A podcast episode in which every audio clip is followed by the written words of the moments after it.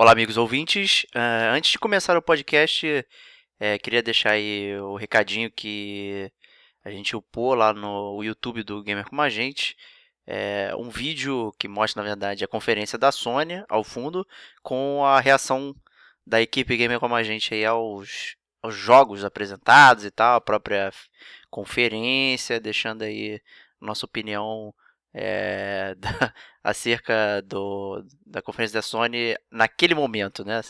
Então, o famoso react aí, reagindo a do gamer como a gente. Espero que vocês gostem aí dessa parada nova. E eu esqueci de avisar isso no podcast, então estou avisando aqui antes de começar. Né, o link também está aí na postagem para que vocês possam segui-lo e curtirem aí esse conteúdo adicional da E3. Então, bom podcast para todos e é isso. Um grande abraço e até a próxima semana. Você que esperou durante um ano por explicações de um jogo e hoje tem mais dúvidas do que antes. Você que vive no ano de 2018, mas seu coração já está em 2077. E você que ainda não conseguiu decidir qual empresa venceu o E3, mas está preocupado porque está achando que quem perdeu foi você. Este cast é para você, que é gamer como a gente.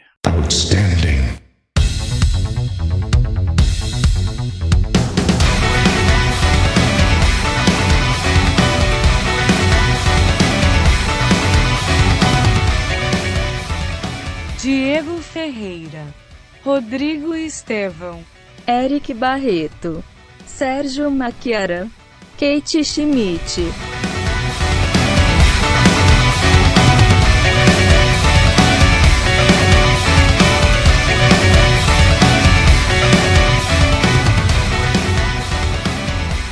Este é o Gamer como a gente.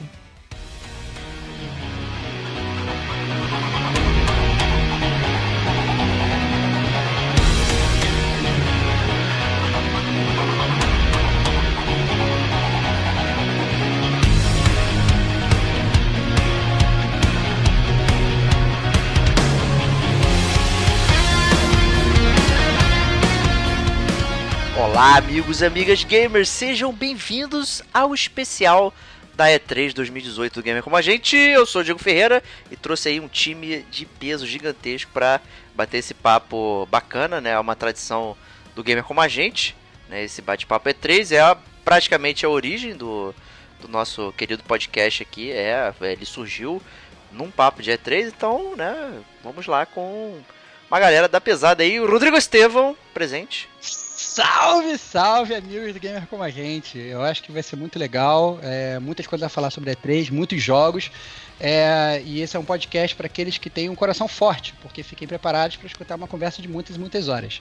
Então, é, estamos aqui. Pegue seu lanchinho, é, pegue seu joelho, sua coca e fique bem alimentado e comece a escutar o podcast Gamer Como a Gente sobre a 3 2018. Isso aí, também estamos com o Eric Barreto. Fala galera, tudo certo? Vamos detonar tudo nessa parada, mano. Isso aí. Serginho Makihara.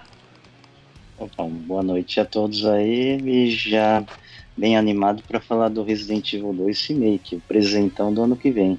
Opa! Queimando pauta aí.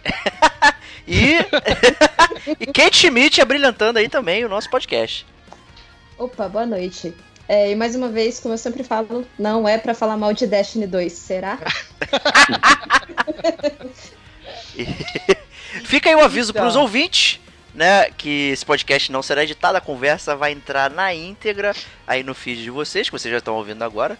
Né, então, não reclamem depois, ah, faltou, ficou um buraco na conversa, a música não tá legal, mas é para ficar o mais natural possível. Tá tão natural que eu acabei de derramar cerveja em mim na hora aqui de, de me servir. Parabéns, cara.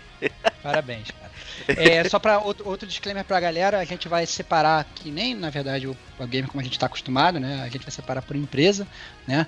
Então a gente começa falando sobre a EA, depois sobre a Bethesda, depois sobre a Square, em seguida Ubisoft, Microsoft, Nintendo e fecha com a Sony. Então, é... mas não pule, escute todas porque o papo vai ser realmente muito, muito legal. Até porque eu não vou marcar o tempo de que cada uma vai ter, né, no, no post, então vai pra pular vai ficar bem complicado, né? Fechado. Então vamos lá. É, a gente começa com a EA. E a EA é o primeiro jogo que ela veio, um jogo de peso que já tinha sido anunciado antes. é o Battlefield 5. O Battlefield 5, inclusive, que tem aí uma. entrou aí em voga com um poderio feminino, né? Eu diria. Então, obviamente, eu faço a minha pergunta para Kate, né? A, a menina aí do gamer como a gente, né? A nossa gamer mulher é, toda poderosa. É, conta aí pra gente, o que, que você achou aí desse poderio feminino no Battlefield? Olha, eu fiquei bem animada. Eu acho que até comentei com vocês no, no grupo, não sei se foi no, no grupo lá com vocês, mas a respeito do, de ter um personagem feminino, isso me deixa muito feliz, muito contente. Não- só o Battlefield, mas outros jogos estão começando a focar isso, né? Essa inclusão feminina aí do- dos personagens e empoderamento, né? Mas eu, na hora que eu vi o trailer, que foi mostrado, foi bem antes da E3, eu já pensei, não, esse eu vou comprar, esse eu tenho que comprar.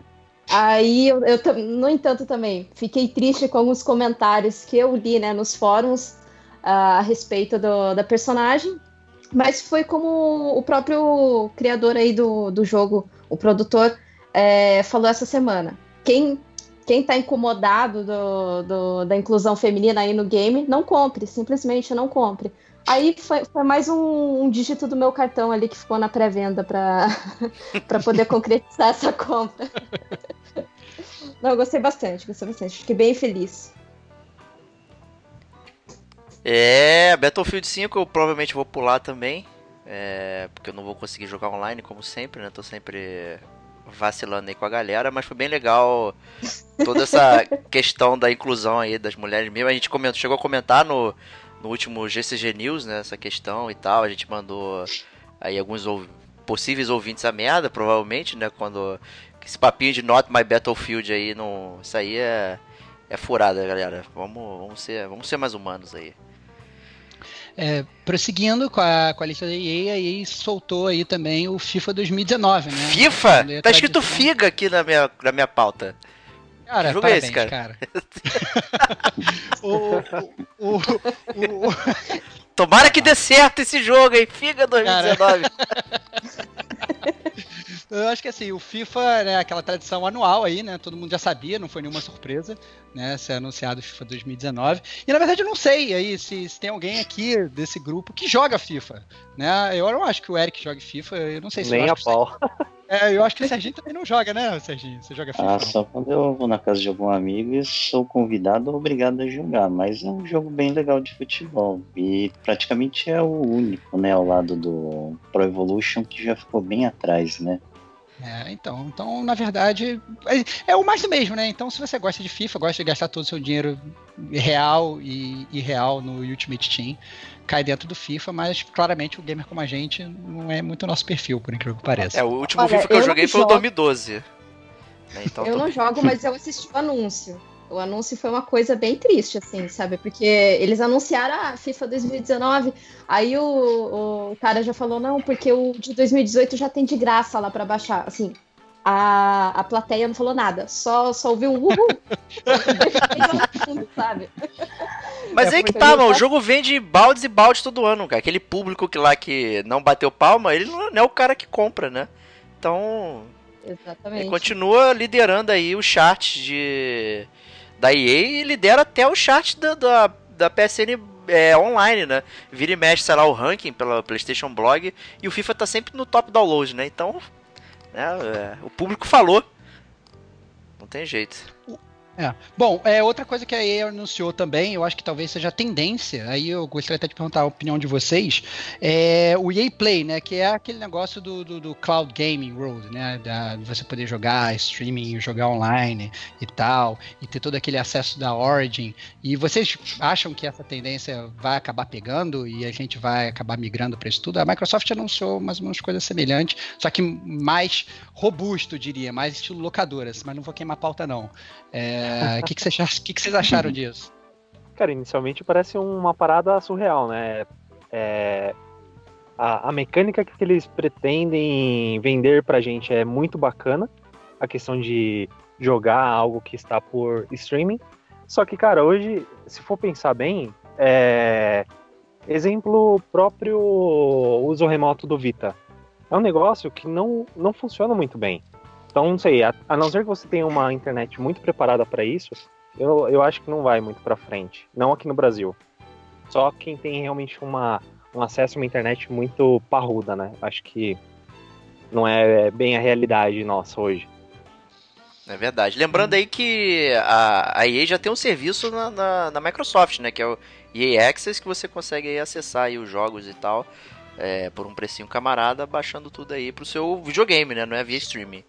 Né? Então, acho que ainda o- não estamos preparados para pelo menos no Brasil, para aceitar o, o streaming, né? Não tem como. Não funciona nem streaming do seu próprio videogame para televisão, né? Já é bem complicado. Meu Netflix, ele fica 480p, volta e meia. Imagina. Tu assina, tu assina o 4K, recebe com 480p, né? Excelente. Foda, mano. Foda, foda. Cara, hoje em servidores até de jogos, exemplo o próprio Destiny.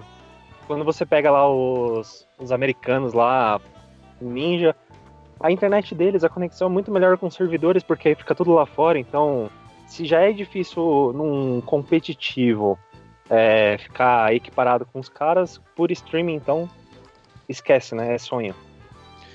É, outro jogo que a EA também lançou aí e anunciou é mais um jogo da franquia Star Wars. É Star Wars Jedi Fallen Order. É, que se passa, na verdade, entre o episódio 3 e o episódio 4 dos filmes, então aparentemente ele começa logo depois da vingança dos Sith, né? É, e pra quem gosta de Star Wars, acho que é um prato cheio. Serginho, tu, tu curte Star Wars? Tu não liga? Tá empolgado? Ou qual vai ser? Ah, então, é, depois dos dois últimos Battlefronts, né, com o tema de Star Wars, é, acho que o hype diminuiu um pouco, né? Assim, não tô muito animado pra mais esse jogo, não. Mas pra quem é fã, é bem provável que vá é, curtir, né? Ou não, né? Não sei. Vai que o jogo não sai, né? E aí consegue matar vários jogos aí, né? Então. Tem É, isso aí. eu- o último jogo, se você lembrar, já teve assim uma recepção muito negativa por aquela monetização excessiva, né? O jogo já é caro, mas para você evoluir dentro dele foi caro. Eles não vão repetir o mesmo erro, mas você já vai ficar com o pé atrás e o jogador eventual acho que vai ficar aguardando e talvez optar por um outro título. É, e eu, É, assim, você eu só, acho- só. Fala aí, Kate.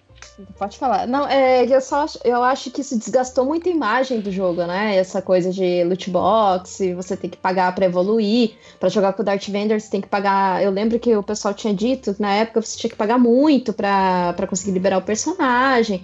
E, e se fosse por progressão normal, assim, do, do game, você ia demorar muitas horas pra alcançar isso, né? Esse feito aí.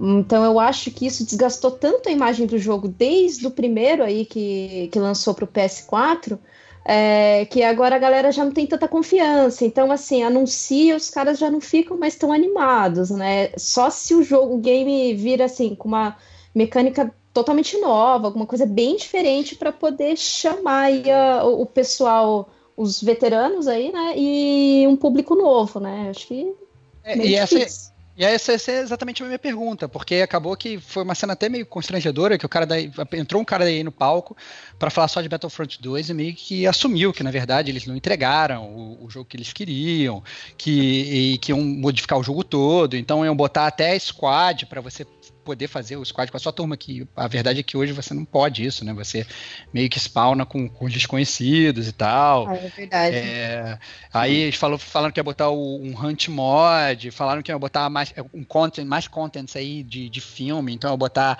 é, o Han Solo da- desse, desse spin-off que saiu aí do, do Star Wars e tal. Inclusive falou que ia trazer o Clone Wars pro, pro Battlefront 2, você ia poder jogar com, com Grievous, com Obi-Wan, que desde o primeiro Battlefront, na verdade, você nunca pôde jogar com Obi-Wan e tal, vai poder jogar com Anakin jovem, Count Dooku e tal. Você acha, Diego, que, que dá sobrevida pro jogo ou o Battlefront 2 morreu de vez, cara? Tomara, porque o, o BF1 lá, Battlefront no caso, né? Morreu em dois segundos, né? A gente é, eu- é, mal jogou, né? Mal, mal chegou e ele já morreu e tal. E a- parece que a longevidade do- dos Battlefronts ela, ela é muito baixa, né? Seja por falta de modo nesse, no primeiro, no caso do segundo, é, essa monetização excessiva aí. Não sei se trazendo é, todo esse conteúdo é, singular aí, ah, guerras clônicas, não sei o que, vai fazer o jogo sobreviver, né? Porque a galera já ficou calejada é, com, com essa parada. Espero que sim, né? Porque ó, é uma franquia amada aí por todos. A gente tá carente de jogos decentes de Star Wars, né? Então talvez eh, o Jedi Fallen Order seja a grande esperança aí como jogo single player e tal. E com uma novidade, né? Que foi anunciada pelo diretor lá da. Da, da, da Respawn, né, que também é- fez o Titanfall e tal. É, você vai poder usar um lightsaber, né? Então parece incrível. Olha lá, cara, que loucura. Bom, É, a única coisa que ele revelou. Você vai usar o lightsaber. Pô, legal. Pra, ma- maneiro. Maneiro. maneiro. O, o outro jogo, na verdade, anunciado pela EA, e aí foi anunciado, e já foi inclusive lançado e disponibilizado para venda, é o Unravel 2. E aí, obviamente, eu vou perguntar aqui para a única pessoa do, do que tá aqui, que inclusive já jogou, já comprou, já jogou. E já platinou, né, também, né? Fez live, Pô, caramba. Quem eu fui pode, a pode. primeira vítima da E3. Eu fui a primeira vítima da E3 aqui do grupo, né? Fala já comprei. o que você achou, cara? É, eu joguei o 1, eu joguei o 1, eu gostei muito do 1, é, a- a- os puzzles, assim, a, a historinha que ele conta no 1, eu achei super legal. Quando eu vi o 2, eu falei, meu Deus, eu preciso comprar esse segundo. Por mais que eu não jogue cooperativo, é, porque ele só tem o cooperativo local, né, ele não tem o cooperativo online. Por mais que seja local, eu tô jogando sozinha, né, Forever Alone, é, tá sendo legal a, a experiência. Às vezes, assim, tem uns puzzles que são tão óbvios, mas só que na hora que você, você precisa controlar os dois bonequinhos ali, você não, não pensa nisso, sabe? Então, é, essa adição do personagem a mais é, te dá um certo grau de, de dificuldade. Não um grau de dificuldade tão grande, mas assim, que você tem que pensar por dois. É até engraçado isso, né? É curioso. Mas eu gostei, gostei bastante. Não me arrependo da compra. Assim como que os pergunta. 80% dos indies que eu compro, eu não me arrependo. Mas eu gostei bastante. Tem Pode perguntar. pergunta. Eu achei, eu achei que assim, eu joguei o 1 também, é, mas assim, uma das maiores críticas que eu tive do 1 é que eu achava que o pace do jogo ele era muito lento às vezes. Eu achava, é, eu não sei, é, Meio eu- travado. meio travado, assim. é, é, É, teve uma ele parte do funciona- 1. A- o jogo funcionava bem, mas eu achava meio travado, meio lento. Às vezes eu achava que o boneco ele podia ser mais rápido. Eu entendo que o, o estilo de jogo não é um estilo de jogo correria. Você não tá jogando Sonic ali, né? É, Uhum. Mas eu, às vezes, eu senti o um meio travado. Até o- os próprios puzzles, assim, eu já sabia o que eu tinha que fazer ali naquele puzzle. Eu já, eu já tinha entendido. Só que não- às vezes eu não conseguia executar. Então, quando você tá resolvendo um jogo de puzzle, você já sabe o que você tem que fazer, mas você não executa, é, você não consegue executar, eu acho que é uma falha, é uma, é uma falha de gameplay, sacou? É, eu acho meio zoado. Aham. Tem isso? Chegou a, a- a ver isso no 2 ou não? Não, no 2 não tem isso, tá bem mais fluido. É, eu, eu senti também no 1 um que a resposta pro, pro, pra, pro controle, né? O, o- diz assim, vá pular ou subir, era, demorava um pouco, um pouco mais do que, do que normal, do que assim, daria mais fluidez pro jogo, sabe? É justamente isso que você tá falando. Você travava em algumas partes do mapa tudo mais, mas nesse segundo do. Acho que eu joguei umas o que, quase duas horas, duas horas e meia. Eu não senti isso, não. Eu senti bem mais fluido, bem mais fluido mesmo. O outro, hum, assim, indie, né, digamos que foi anunciado pela EA, foi o Sea of Solitude. O lançamento vai ser agora no início de 2019. Eu lembro que o Diego falou que se amarrou, né, o Diego? Waterworld, Waterworld indie, sei lá, uma parada meio... Waterworld solo indie, né? É, exatamente. Eu acho que foi engraçado até a própria apresentação que botaram lá a Dev pra falar, não lembro o nome dela agora, peço perdão.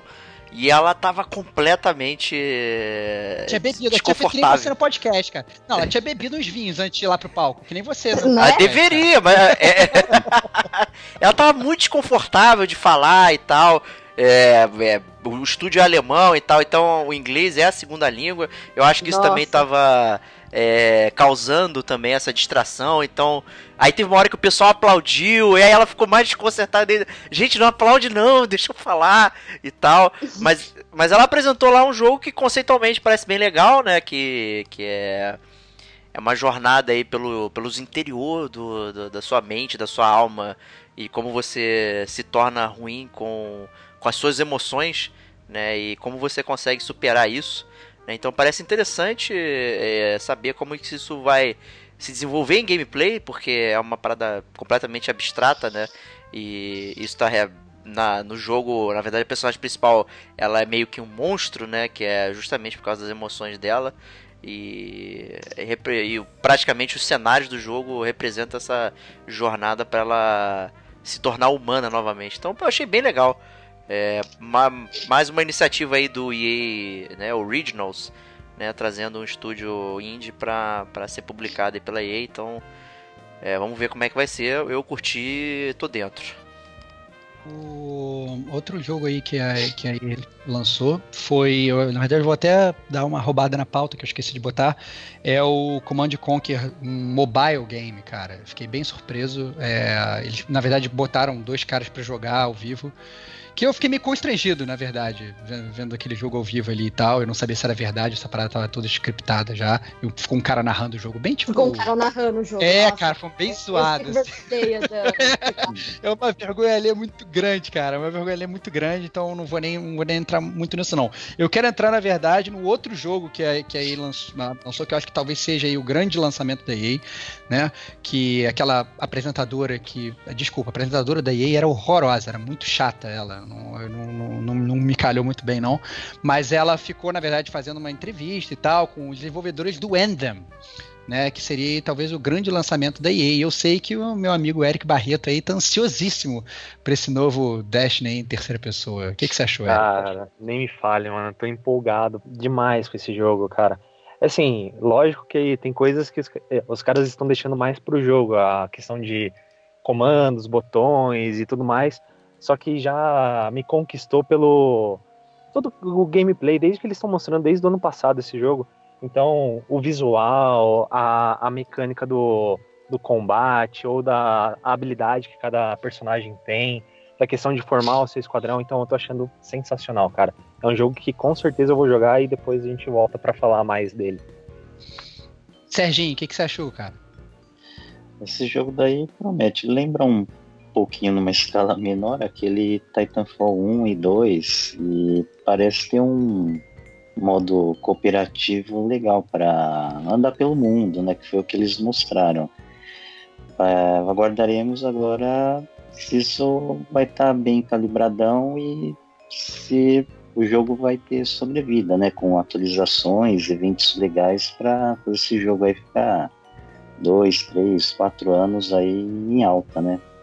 É, um- uma coisa que eu achei, é, assim, o jogo, pra quem não sabe, ele é do, da, da BioWare, né? Então, a BioWare é a galera que fez o Mass Effect, o Dragon Age e tal. E ele, o- a, a escritora do jogo, a escritora principal é a Kathleen Hutzert. E ela foi a pessoa que escreveu, na verdade, o Mass Effect 3 e o Mass Effect Andromeda. Então aí a minha pergunta, meu amigo Diego Batista Ferreira, Que isso? é se você tá esperando que a história vai ser um lixo, cara. Não, não tô. Não? Isso é vacilo, porque a história do Mass Effect 3 é boa, cara. Você fala, você me acusa, né? Tem lá o meu memezinho de a cara de quem julga sem jogar, né? E você não jogou Mass Effect 3. Mas eu, É. mas eu não tô falando que é ruim, cara. Você tá, tá. Eu só perguntei se é boa a história, cara. Ó, tem. Aproveita que que- tá 20 reais na PSN, hein? É, não, cara. entendeu? Só, eu não tô jogando Mass Effect 3, não, cara. Certo que é uma merda. Eu não tô jogando, não. Filho Eu da tô, só tô mãe, cara. perguntando. Eu só tô perguntando se foi a sua opinião, cara. Assim, foi simples. Você não, não, vi, não vejo a carapuça aí da, da maldade, cara. Não sei como é que vai ser, porque, né, parece que a história vai vai usar aí também a, a parte de co-op pra avançar, né? Então não sei exatamente como é que vai vai movimentar a história você tendo que jogar com outras pessoas ou sozinho. Não sei como é que vai ser. O mundo parece interessante. Todos esses mundos pós-apocalipse sempre gera curiosidade, né? E você fica sempre pensando, pô, o que, que eles estão pensando aqui, o que eles estão fazendo é, e tal, de diferente, de novo, enfim, pra, pra aguçar sua mente. Então, mas assim, em si o jogo não, não me interessa muito. É, provavelmente pra jogar em co-op eu não vou fazer, meus horários são muito ruins, então se der pra jogar sozinho, talvez eu experimente, né? Mas fora isso, acho que não vou. É, já tá em pré-venda, inclusive, aí, ô Eric. Então, se tu quiser já garantir essa pré-venda aí, pode clicar lá o botãozinho na Sony que, que já tá lá disponível. Eu vou esperar um precinho um pouquinho melhor. Tá, pô, R$ 209,90, um bom preço Pra lançamento, né? Tem jogo aí 250, né? É, é verdade, é É? verdade. Pô, e você recebe um tema de PS4, olha só, cara. Não, cara, não, agora eu vou comprar, pô. Mas, e você assim, recebe uma eu achei- bandeira. Uma Uma bandeira. coisa, uma coisa que eu achei é, uma coisa que eu achei interessante do jogo, né, é que eles ficam alardeando aí uma customização completa do personagem e tal, que você pode pintar sua armadura de qualquer cor e tal. E aí, é, mas eles falaram que você que o jogo não vai ter loot box, não vai ter pay to win, mas ele vai ter o negócio de você pagar por cosméticos. Então, mas a- a- o cara a gente ficou falando, não, não, mas você pelo menos vai saber o que, que você vai ganhar quando você pagar, né? No, que- no sentido de não ser um loot box. Mas vai ter aí essas compras e tal. Aí eu pergunto pra Kate, que eu lembro que quando a gente jogava Destiny, ela era mó é, fashion guardian, assim. Ficava Ah, sempre. eu era mesmo. É, pois é, ficava eu colecionando completava armadura. é, a armadura da bandeira de ferro só porque É. eu tava Pois é, pois é. Então, aí você tá. Você acha que essa faceta do, do Endam aí te. te, né, te cativa? A, a ponto de comprar, não. Mas, assim, se por exemplo, ah, tem uma missão que é um challenge, nessa missão você tem que derrotar a horda lá de, de inimigos em dois minutos. Aí você ganha. Você pegar ranking ouro, você ganha tal armadura, você ganha tal pintura. Aí eu fico. Aí eu fico até de madrugada pra ganhar o negócio, mas a ponto de colocar o meu cartão de crédito ali pra, pra comprar essas coisas, não, não mesmo. Eu fico pensando, ai, com, com esse dinheiro eu posso comprar um indie, com esse, é, com esse dinheiro eu posso É. comprar outro jogo na promoção da PSN e tal. Ainda mais se a PSN tá com essas promoções sazonais tão boas, né? Assim, todo mês sempre tem uma. Então eu não, não, não gastaria, não. Mesmo porque eu não fiquei tão hipada nessa, por esse jogo nessa E3. A primeira vez que eles mostraram o jogo, eu achei sensacional. Eu falei, nossa, esse daí eu vou comprar, esse daí eu. Mas acho que na época era porque eu tava jogando Titanfall. Então acho que eu tava nessa, nessa onda, assim, né? Na, na, na cauda desse cometa. Mas agora que mostrou ali na E3 que só vai ter cooperativo mesmo. E eu gosto muito de PVP, principalmente de jogo de tiro. Ah, eu não fiquei tão, tão animada, não.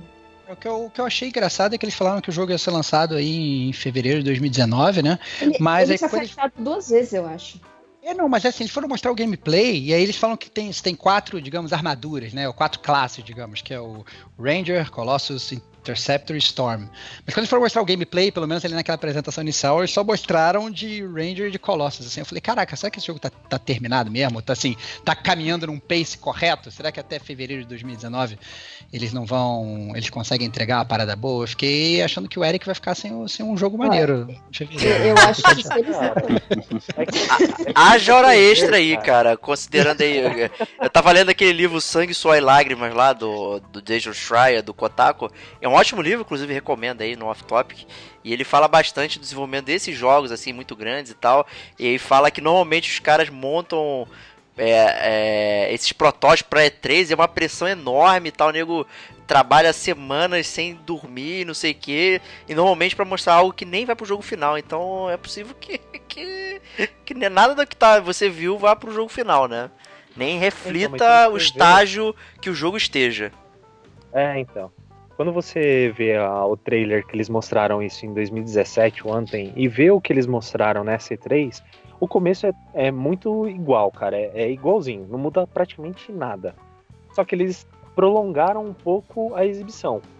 Então, assim, realmente, não, sei o quanto tá indo pra frente o projeto mesmo. Se você, que nem eu acabei de acessar a parte do pré-venda aqui do, do Anthem, ele tá falando aqui que disponível em 565 dias. Então, tipo, ele, é que eles colocaram o lançamento para dia 31 de dezembro de 2019. E aí eu não sei se vai realmente antecipar conforme falaram lá que ia ser em fevereiro. Então, É, não tá atualizado aí pra refletir, né? Acho que nem eles mesmos É, estão então. confiando. E se eles adiarem mais uma vez, eu acho que eles vão perder o timing do jogo. Ah, Eles vão acabar certeza. perdendo o timing do porque o Division sai em fevereiro.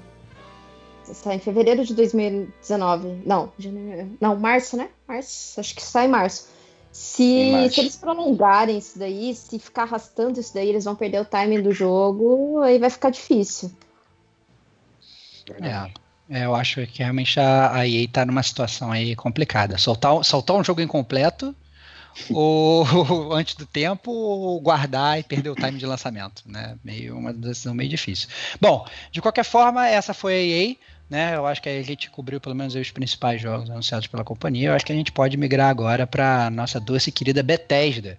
Eu acho que a da Bethesda, o que eu tenho que falar sobre a conferência dela é que eu acho que foi disparado assim a melhor apresentação, eu diria, em termos de desenvolvedor, em termos de, de ser mais intimista, né? Eles fizeram como se fosse uma. quase como se fosse uma arena, né? Um palco ali. Tem inclusive banda, teve rock and roll no, no, no, no show dele. Eu achei a pior foi... parada isso aí, cara. Eu cara, também achei, eu ia não, falar assim, isso não, agora, não, cara. Não, porque assim, por mais que a banda, é, a música tenha sido meio, meio assim. Vergonha alheia. É uma vergonha alheia na, na, na questão da banda, da banda em si até porque não era um show de rock. Eu acho que assim. É, não, mas eu acho que assim, eu, eu acho que, por exemplo, a, o público da Bethesda é um público que tá vibrando pra caceta, entendeu? É, é, é os caras realmente estavam gritando, estavam falando. Eu achei que os desenvolvedores, eles não estavam constrangidos, pelo contrário, eles nem pareciam que estavam lendo o teleprompter. Estavam, é, assim, falando com uma fluidez que eu achei legal pra caramba. Eu gostei bastante da, da, da apresentação da, da Bethesda, inclusive mostraram é, um vídeo no início falando sobre a empresa e falando sobre os funcionários e a, a, secretária falando vamos começar o show, que ele vai aqui falando que todo mundo ali é parte. Eu falei, eu achei foda, eu falei assim, pô, se eu tivesse trabalhado numa empresa de videogame, eu ia querer trabalhar na Bethesda. Fiquei empolgado, na verdade. Eu achei isso bem maneiro. Mas eles começaram com o Raid 2, né? É, salvo engano, daqui a única pessoa que jogou o Raid 1 foi a Kate, ou tô enganado? Foi. Joguei até, até o CD quebrar. eu joguei bastante. O, o, o, primeiro, eu fiz a, a campanha tal. Demorei bastante fazer a campanha, porque era um mapa aberto, né? Então você voltava com o carrinho, assim. E daí eu joguei o PVP também. Fiquei, nossa, fiquei muitas horas no PVP. E era áudio aberto. Então o pessoal xingava muito, cara, era muito engraçado. você se divertia com o pessoal xingando e, e, era, era bem divertido, assim. Eu não sei se vocês chegaram a jogar o PVP desse jogo, mas era de carrinho, era uma batalha de carrinho, era como se fosse um Rocket League, só que sem a bola. Então é, era uma batalha mesmo de carrinho. Era muito engraçado. Eu, eu achei bem legal. E quando eles anunciaram aí o, o Raid 2 eu, eu não, vou ser sincera, gostei, viu? Eu fiquei bem empolgada, mas não é um jogo que, assim, saindo eu já vou comprar. Eu vou esperar, vou ser cautelosa. eu vou ser bem cautelosa quanto a isso. Mas é, eu gostei, gostei sim, fiquei animada. Eu, eu espero que... que... volte o PVP do carrinho.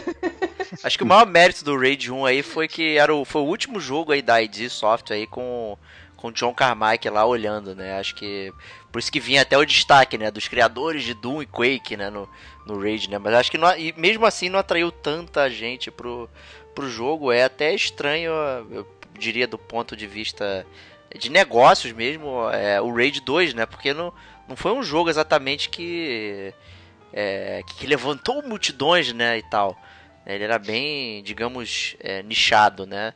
Mas é, até aí, né, viver de nicho não é nenhum problema, né? O negócio é o, é o custo que o jogo vai ter, né? O Raid 2 veio aí com, com, com, com essa campanha de marketing que eles estão levantando aí para levantar interesse, já é um, já é um custo que está sendo, né, já, já bastante razoável, eu diria, né? E eu confesso que não, não não me atraiu muito, não. Eu, eu até pulei essa parte da apresentação da, da Bethesda. É, eu acho que você pontuando isso, eu penso que realmente eles soltaram aí o jogo para ver se vai ter uma, aceita, uma aceitação boa do público e se vai ter público para comprar o jogo, né? Agora, se eles perceberem que isso não tá gerando assim muita movimentação ali no, do, do, dos gamers, né? Falando bastante no Twitter, essas coisas eu acredito que eles até cancelem. Não, não é uma coisa assim concreta. Eu acredito que seja isso, assim, né? Que foi mais um marketing para jogar lá, ó.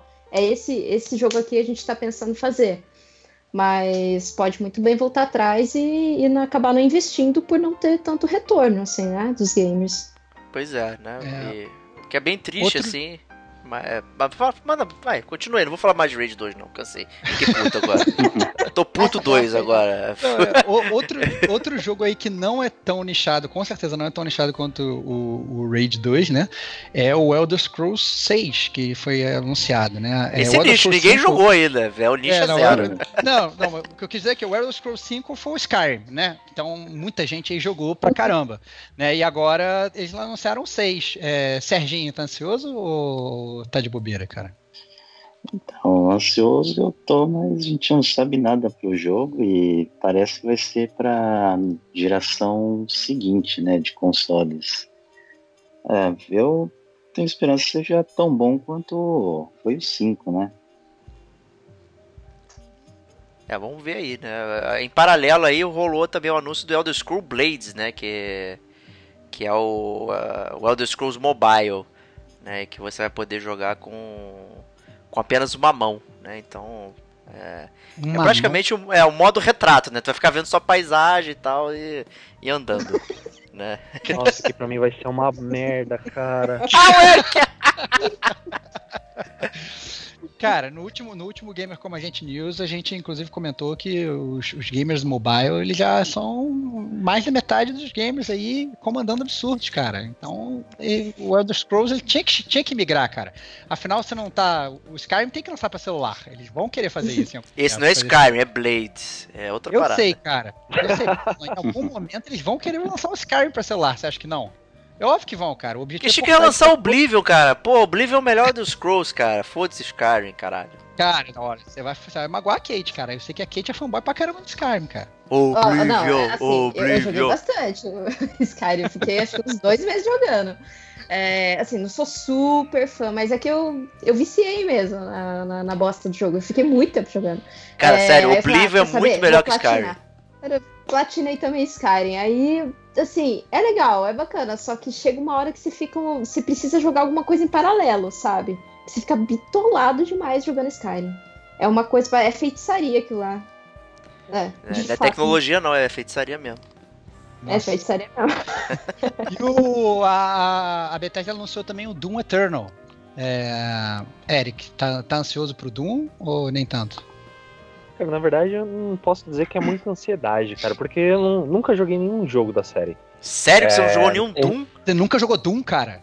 Não, daqui, cara. O cara, máximo sai daqui. De Doom, cara, o máximo de Doom que eu vivenciei foi o filme. Nossa senhora. Ou seja, você não vivenciou. É a É, pior confesso referência. Quando eu vi o anúncio, cara, me bateu uma curiosidade o Doom pra jogar. Vamos ver, eu vou ver quando sair, cara. Se eu vou realmente comprar, se eu não vou. Aparentemente parece ser bacana, cara, mas bom, vou esperar. Mas se, tipo, tiver na mesma época ele com Resident Evil, eu vou pra Resident Evil. É, eu acho Tô, que tô chocado. que Doom foi um ótimo shooter aí em 2016. A galera curtiu pra caralho. E essa sequência era mais do que esperada aí. Com certeza. É, é verdade. O pessoal realmente louvou muito. Falou que, inclusive, os jogos de tiro estavam voltando a ser jogos de tiro com, com o Doom, né, de 2016. Exato, barra de energia e tal, velocidade boa, é monstros, não sei o que, sem palhaçadinha de história, é scriptada. Muita gente curtiu pra caceta. É, continuando aí os lançamentos da Bethesda, a Bethesda anunciou o Prey é, Moon Crash. Diego, você aí que é, eu sei que você comprou o Prey, mas não jogou. É, que, que Porra, que jogo eu não comprei e não joguei, né? Fala aí. Cara, pois é, mais, mais um desses, né? Que você comprou e tá olhando pra ele aí, perdendo valor, né? Tá, tá vendo o valor dele virar pó, porque eu sei que tu curte. É, O que, que você tá achando desse Moon Crash aí? É, parece que vai ser um modo legal aí que é. que é, é um. Digamos, é um rogue, roguelite, né? Então você vai tentando fazer a sua run lá da, da lua, né? Tentando descobrir lá o que aconteceu. Só que toda vez que você morre, é, o jogo reseta. Então vai ter itens diferentes, inimigos diferentes e tal. É uma besteirinha lá pequenininha que, que apaga, né? Então não é tão besteirinha assim. Né? Mas ainda assim é um pequeno conteúdo pro jogo. É, apesar de não ter jogado Prey, eu recomendo bastante, que é da galera da Arkane, lá que fez o Dishonored, então vamos dizer que é um Dishonored do espaço, vai. Então é bem legal. Eu provavelmente não vou pegar o DLC porque, né, cara, não, não quero quê? ficar enfrentando inimigos é, aleatórios toda hora, porque eu sei que vou morrer pra caceta. Ou então. nenhum inimigo, né? Porque comprar e não jogar também. Olha aí, cara. Porra, gostei dessa opção, cara. Eu vou comprar e não vou jogar, cara. Eu sou um grande campeão. não matar nenhum inimigo, cara. Olha lá, cara. Muito bom. Pô, maluco, Pô. gostei, cara, gostei. Cara, muito bom, cara. Pô, Eric. Mas eu É, gostei do, então, do wallpaper verdade do Moon que foi- Crash. que Foi Achei bonito. anunciado é o Wolfenstein, né, o Diego? O Young Blood. Cara, eu vou querer jogar com você, cara. Comigo? Vai ser, Por quê, vai ser cara? uma nova promessa de um jogo em co-op, que ele vai ser um jogo completamente co-op que se passa no futuro de 1980, mais ou menos, lá em, em Paris. Né? E você vai jogar com as filhas do BJ Blazkowicz. Max, não é um spoiler, né? Isso acontece, pelo amor de Deus, no, no- aí no trailer, né? Então não é um spoiler aí de Wolfenstein, não estou estragando a sua É, experiência. você estragou o jogo pra todos os ouvintes do Gamer como a gente, viu? Porra, você tá no trailer da Bethesda, cara, pelo amor de Deus. e vai ser um jogo em co-op e tal, então parece que vai ser bem legal. O Wolfenstein é um jogo altamente recomendável, cheio de charme e tal, com diálogos Cara. maneiros. Eu curti pra caramba. Eu, eu, eu aceito esse desafio de jogar o copo com você, apesar da gente tá, tá sendo um, um podcast de várias promessas vazias, né? Eu lembro que eu e Kate prometemos jogar o Night in the Woods e essa promessa eu meio joguei, que. hein? Você jogou? Eu joguei. Já platinou, você que tá trouxando. Então eu que me fudi, olha lá, olha lá. Eu- ah, me ferrando ao vivo, então eu vou correr atrás. Ó, Atrás. tá em promoção no Nintendo Switch, hein? Olha aí. Precisar. Serginho, Eric, quiser participar do podcast da aposta aí, é só comprar e jogar. É, olha lá. Podcast Night in the, Podcast Night in the Woods. Eu tô, tô fora. A gente fez, eu digo, a, a- a- também a, a promessa de jogar lá o, Way- o Way Out. E, a- e até agora. Eu, na verdade, eu recebi um convite pra baixar o jogo. Porque você comprou o jogo, mandou o convite pra baixar. E aí, quando eu recebi o convite, falava que tava inspirado e que não podia jogar com você. Pô, cara. triste. Porra, cara, não Então, faz isso então- não, cara. Então dá um jeito aí, cara, pra gente jogar junto. É, se do sai dois aí, eu aceito a aposta. Opa, Olha aí, ó. Olha aí, olha aí. aí sim, Excelente. então joguem vocês dois, que aí eu não preciso me comprometer. Cara, que loucura, cara. Você foi o cara que comprou o jogo, brother. Bom, é, prosseguindo aí, é, outro jogo pra gente não fugir tanto da pauta, outro jogo anunciado pela Bethesda, e esse talvez aí, eu ainda tenho um mixed feeling sobre ele, ainda não sei se eu gostei ou não, apesar de ser um, de um fanboyzaço da série, é o Fallout 76. Né? É, Eric, Serginho, Kate e Diego, quem quiser falar primeiro aí, o que, que vocês acharam do jogo?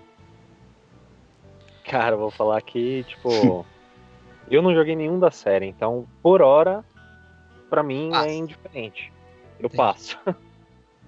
Posso complementar? Então, o que eu achei que vai. Vamos ver como eles vão encaixar nesse universo do Fallout é o lance multiplayer cooperativo, né? Que eles deixaram na, no trailer e no anúncio. A minha dúvida principal é essa, né? É porque eu, eu concordo, porque, sinceramente, o Fallout sempre foi uma série que, a- que foi muito guiada pela história, né? Então, é, é, era- eram missões é, com- realmente com base em história e tinha uma- um jogo de single player que era legal, tinha tem plot twist inclusive, no nosso podcast Fallout 4 a gente pega e a gente discute sobre isso. E só que a gente está muito acostumado com jogos de MMO, né? O forte do MMO não é não é história, né? É, acaba sendo realmente o gameplay e o co-op. Então é, é a mesma coisa que você pegar, sei lá, um, um- e você tirar a, a natureza daquele jogo, você tirar as origens daquele jogo, como é que vai funcionar o jogo dessa forma, né? Aí vai ser um jogo Eu robusto, joguei né? o 4. Eu joguei o 4, assim, quando anunciaram eu até fiquei interessada, só que por estar essa, essa coisa, não saber como que vai ser muito bem o gameplay, eu fiquei um pouquinho com o pé atrás. Mas pelo menos o 4, não vou dizer que é o melhor jogo da, da série, o Las Vegas é melhor, mas o, o, o 4 eu até que eu gostei. Eu gostei, é porque eu gosto bastante de história, eu presto muita atenção em história em jogo. Então, assim, eu, eu- não cheguei a finalizar a campanha principal, que, como eu disse, assim, como, assim como Skyrim, começa a ficar um pouco saturado, sabe? Começa a ficar muito, aí você precisa jogar alguma coisa em paralelo. Mas eu não, não terminei, um dia eu pretendo terminar sim, mas eu tô um pouquinho com o pé atrás da, com o gameplay aí do Fallout 76, não sei. É, eu, eu, assim, em termos de gameplay, acho que vai funcionar igual os outros, assim, e tal, e... É, já, o cara lá, o Todd Howard lá falou que vai ser uma prequel, né? Do, de todos os Fallouts, vai ser o mais próximo da, do lançamento das bombas lá da, da China nos Estados Unidos e tal. É, não sei, seria interessante desenvolver essa parte da história aí, mas acho que, né, como vai ser um praticamente um MMO aí, que que todos os personagens do jogo serão players, né, rodando de um lado pro outro, fazendo aqueles settlements e tal. Talvez o foco não seja tanto no, no na história, no e mais no, no contexto, né, onde você tá e tal, né? E cara, você vai poder mandar mísseis nucleares na cabeça dos seus adversários, né? Então tá tá excelente, eu imagino.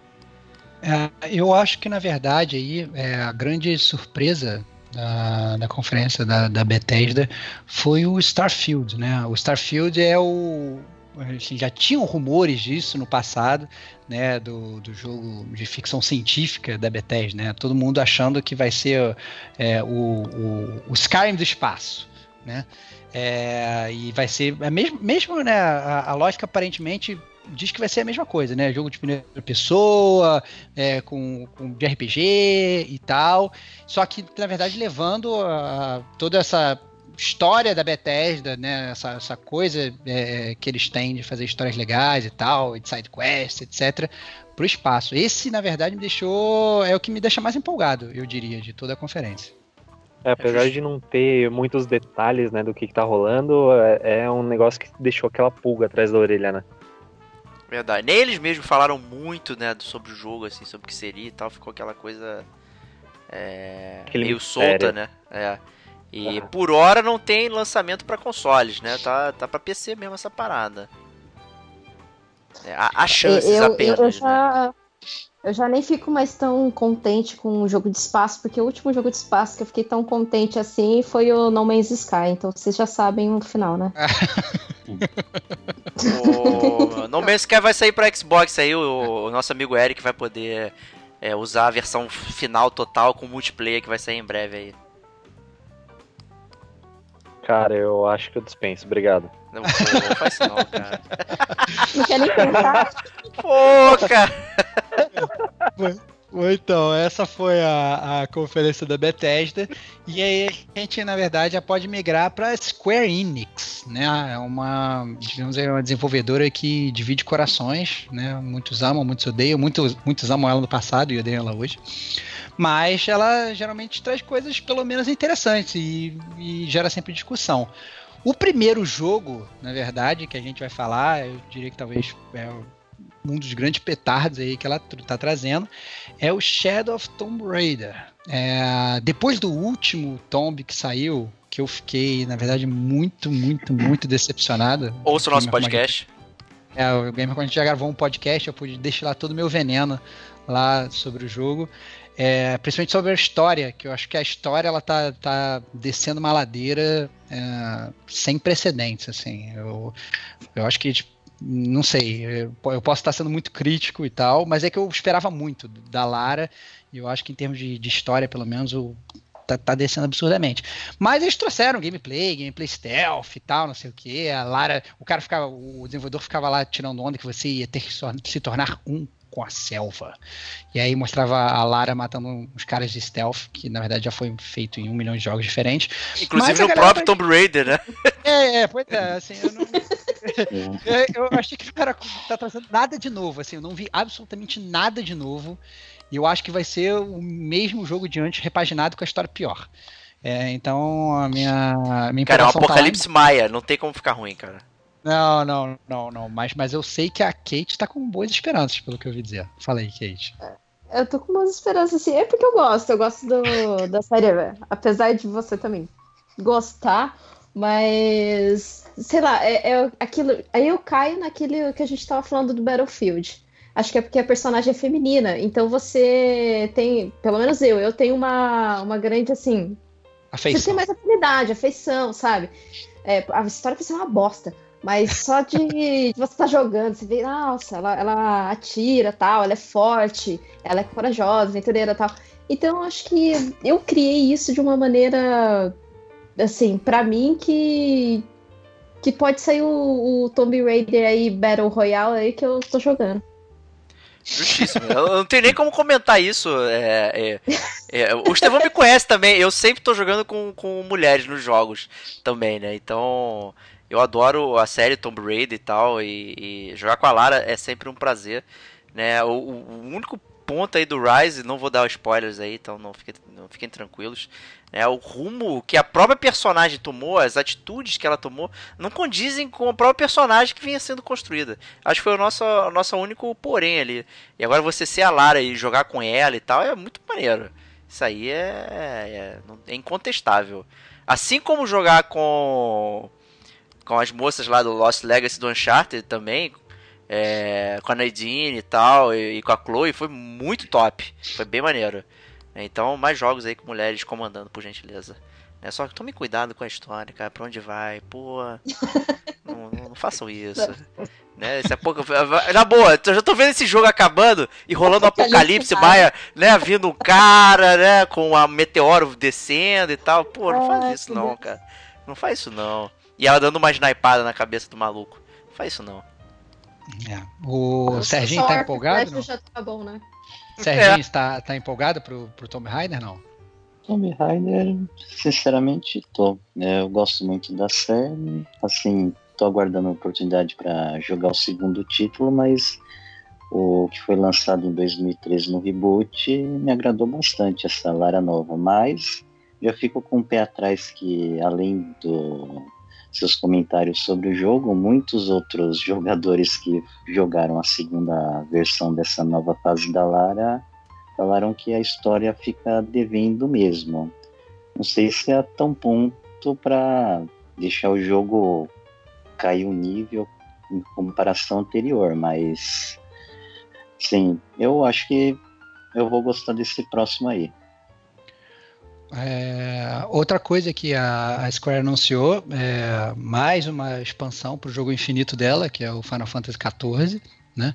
É, que eu acho que na verdade ninguém aqui joga. Mas então fica aí o adendo do gamer como a gente, mas ela anunciou também um crossover entre o Final Fantasy XIV e o Monster Hunter, que na verdade os personagens de um vão aparecer em outros. Então no Monster Hunter vai poder caçar um Behemoth, vai poder caçar um Cactuar e tal, os pálidos do, do Monster do Monster é, Hunter vão legal. pro... É, pois é. Então, assim, eu acho que, é, é, principalmente pra galera que joga Monster Hunter, né? É, eu, na verdade, tô, tô nessa ainda. acho que a né? Kate. Né? É, tô, tô, tô, tô, tô presa ainda, tá foda. A Kate já deu uma desmamada, pelo que eu vi. Mas, já, já. É, é, mas eu acho que. 150 sei lá, né? horas tá bom na nossa. Pois é. É, mas vai, mas vai sair, vai sair os novos monstros aí pra, você, pra você caçar. Então, acho que tem tem um potencial legal aí. Esse, esse crossover da Square, eu acho que esse tipo de coisa é, só tem a agregar.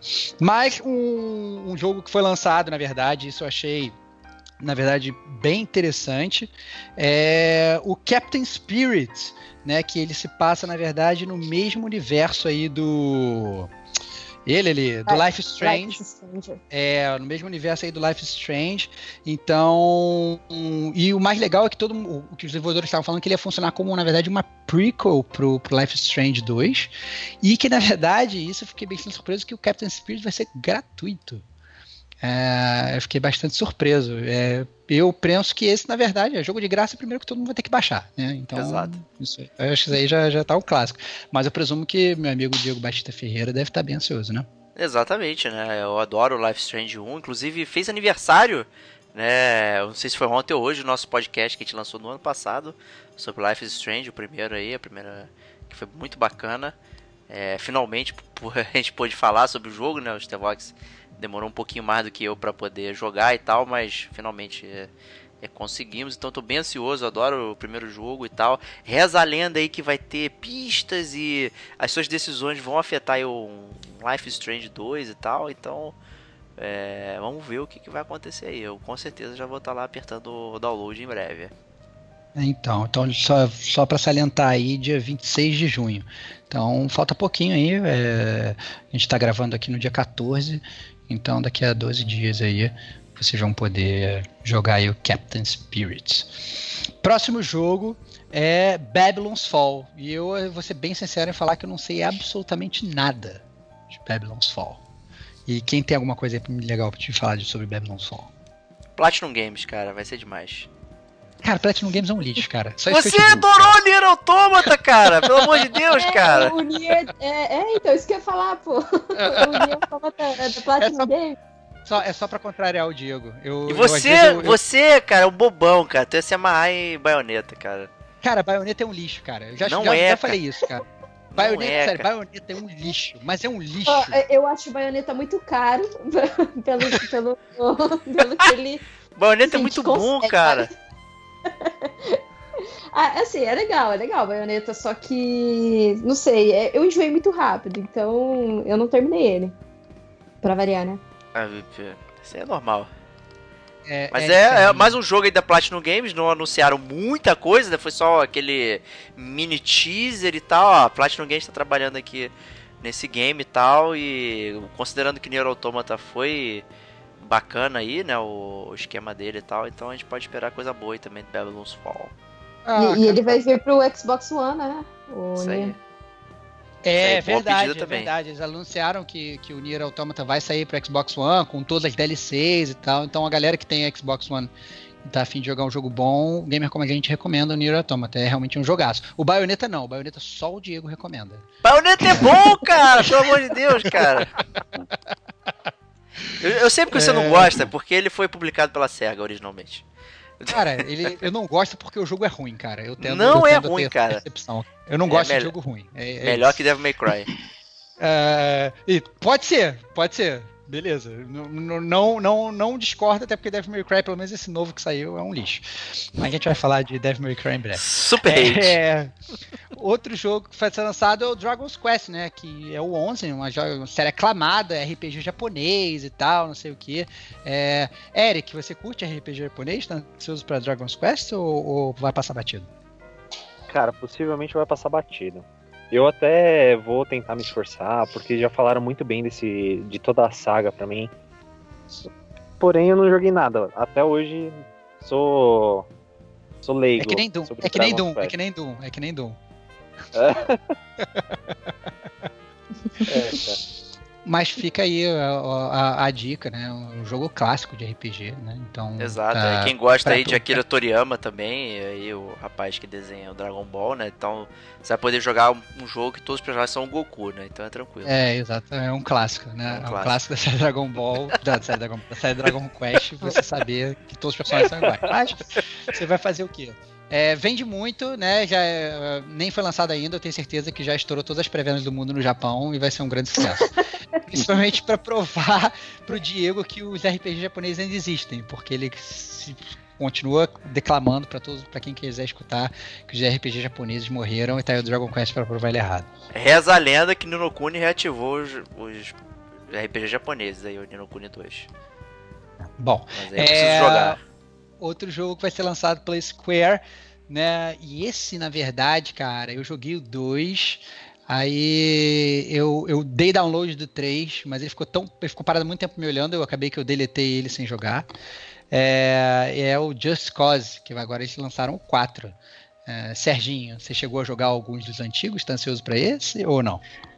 Não, eu joguei um pouquinho o 3, né? Lembra muito, em certos aspectos, o GTA, né? A série GTA. É, mas pra mim ele vai passar batido, viu?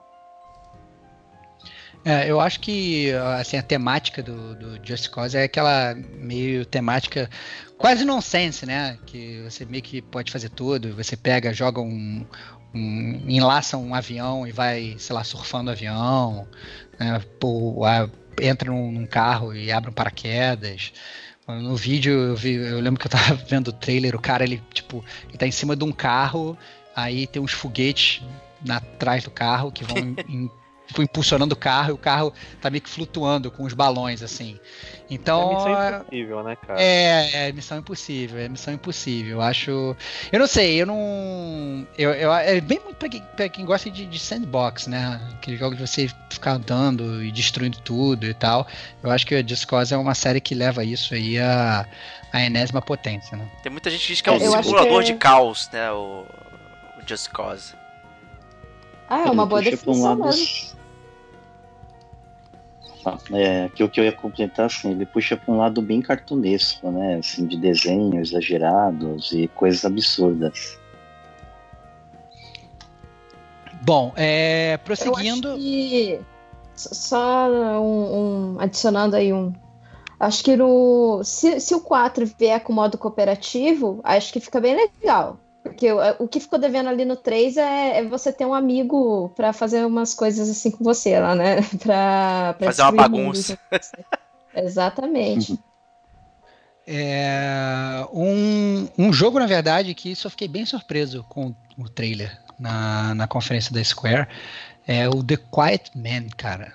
É, ele começa, na verdade, com um trailer em full motion video, que eu e Diego a gente costuma falar que a gente gosta bastante, então aparecem atores normais, assim, é, como se fosse realmente um filme, e aí o, o- de repente, em um determinado momento, a gente, a gente não chegou nessa tecnologia de, de dessa transição ser perfeita, mas eles, né, o, o vídeo ele acaba que ele se transforma no gameplay, você percebe que virou videogame, mas eu até agora não entendi direito como é que o jogo funciona, mas aparentemente é um cara que não fala nada e dá porrada em todo mundo, né, Diego? Eu imagino que seja isso também. É, o full Ele motion tem video é uma arte pedida. É, ele é aquele cara que fica no cinema falando os outros calarem a boca. shhh, né? É, é- é o personagem boca. tema do, do jogo. Cara, eu né? tô achando que na verdade ele é surdo, cara. Surdo e mudo e dá porrada nas pessoas, cara. Porque Pode ele, ser. ele. Os caras falando pra ele no, no trailer: Ô, sai daqui, o que você tá fazendo aqui? Não sei o quê. Ele vai aponta pro ouvido, meio que não entendendo nada. E também não fala. Então, o cara foi É. pra cima dele e meteu porrada em todo mundo, cara.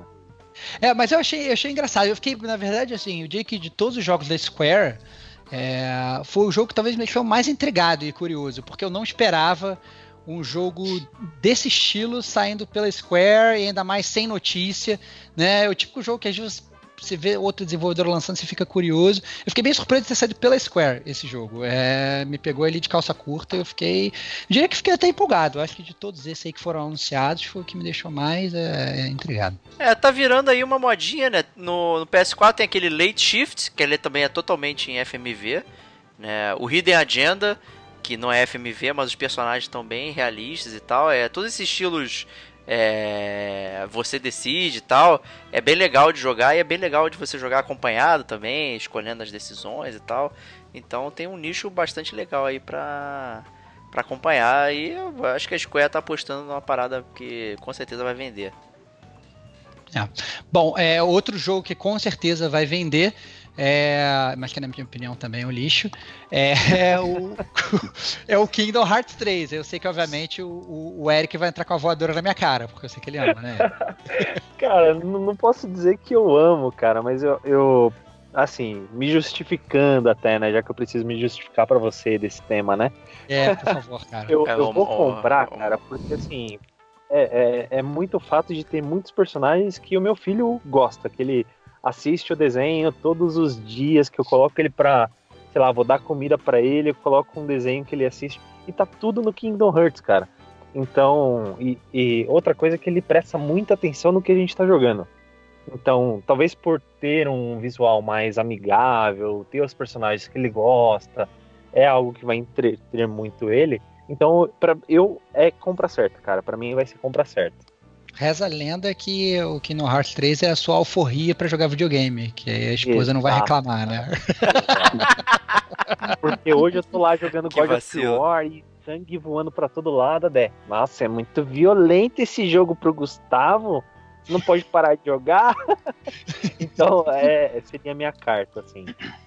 É, o, o. Kingdom Hearts ele tem um charme legal, esse lance de você poder visitar os mundos da Disney é realmente maneiro, é algo que me cativou no primeiro Kingdom Hearts, também é muito maneiro, é, toda essa junção aí, o lance é só história, cara, a história não faz sentido nenhum, cara. é- Ah, não, beleza. Isso Isso, aí eu é- concordo totalmente, cara. Mas eu acho que a, a mescla dos universos da Disney, cara, nesse tá maior do que todos os outros. Individualmente, Sim. todos os mundos são Ah. muito maneiros, são muito maneiros.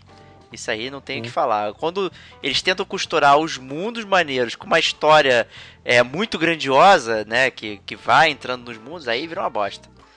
Aí não tem. Tem Tetsuya Nomura, né, cara? Pô, Isso aí. Pior cara da foi um Square, cinto. cara. To- to- todos os personagens com cintos, cara. todos os personagens, muito cinto, muito cinto. Muito Ele, cara. ele ficou muito feliz de desenhar o Jack Sparrow, porque ele só tem cinto, cara. É um pirata. É, exatamente, cara. Bom, é, e então essa foi a, aí a conferência da Square e a gente pode migrar para a conferência da Ubisoft, né? A Nossa amiga Bugsoft aí, Bug só. é, trazendo coisas interessantes Lixo, lixo, pra lixo, gente. lixo. Trazendo coisas interessantes, né? Se bem que alguns dizem que são interessantes, outras não. Mas é, a gente pode começar aí com um jogo que ninguém sabia que ia ser anunciado, que é mais um Assassin's Creed. É, Assassin's Creed Odyssey.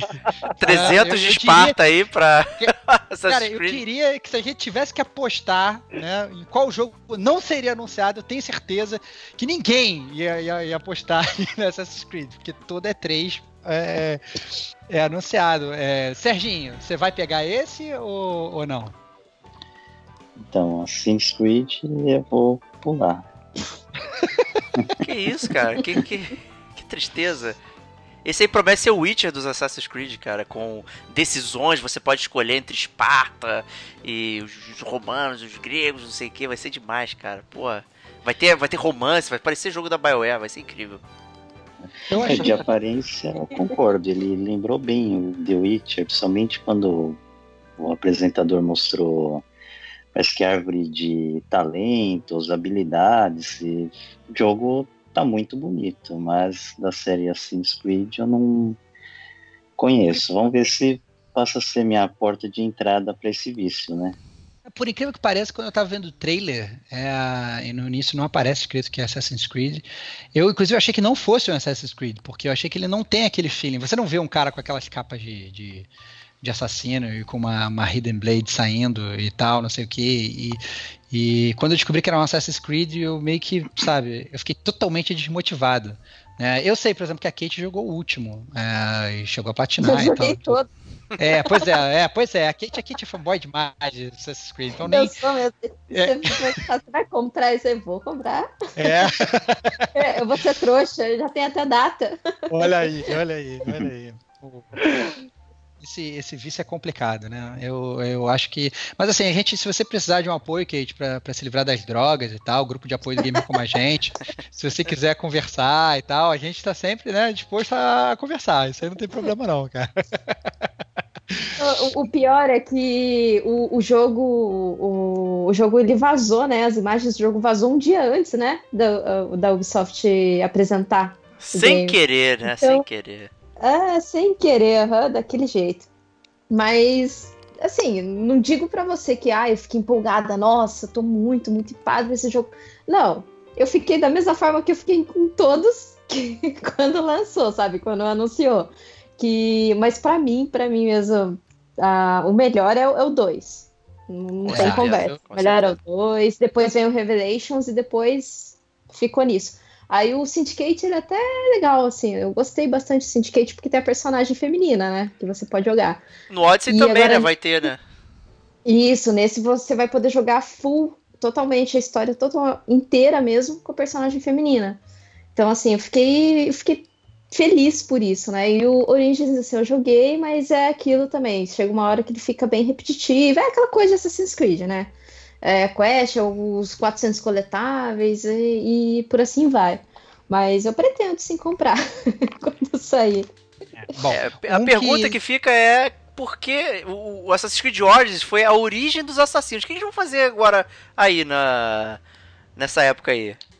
Não, não Mas faz se- mas sentido, é- cara. É, você- pô, é, já virou History Simulator, cara, a parada. Já, eles podiam abandonar Não, é- toda essa assim, história é dos eu- assassinos e templários. Não tem templário na Grécia Antiga, sei lá, porra. Cara, ca- cara, eu, Não faz eu sentido. parei de jogar. Eu parei de jogar Assassin's Creed fa- faz muito tempo. Eu não sei se eles ainda botam, sei lá, o Desmond. Ele não aparece. não, o. Desmond. Vou, vou lançar um spoiler aí, se preparem. Desmond está Não, morto. fala. Uh! Não, não, não, mas não, mas, assim, mas conhecendo esses caras, eles podiam claramente reviver o Desmond, entendeu? Ah, não, dizer. não. Ele tá vivo na memória das Não, não, não. pessoas. Literalmente. É, não tem como mais reviver o Desmond. Entendeu? Eu acho, eu, assim, eu não. Porque, na verdade, toda, toda a, a série Assassin's Creed, ela começou bem, assim, mas eu acho que, acho que ela meio que foi. Começou bem com os alienígenas, é isso mesmo. Mas, o, Ah, mas esse cara. do, do Origins, ele é, ele é até legalzinho, assim, no final, eu gostei bastante do final da história, no final do, do Origins, eu não vou falar aqui porque é mancada, Mas eu, eu gostei muito, muito, muito do finalzinho da história. Eu fiquei, nossa, não acredito, poxa, que legal.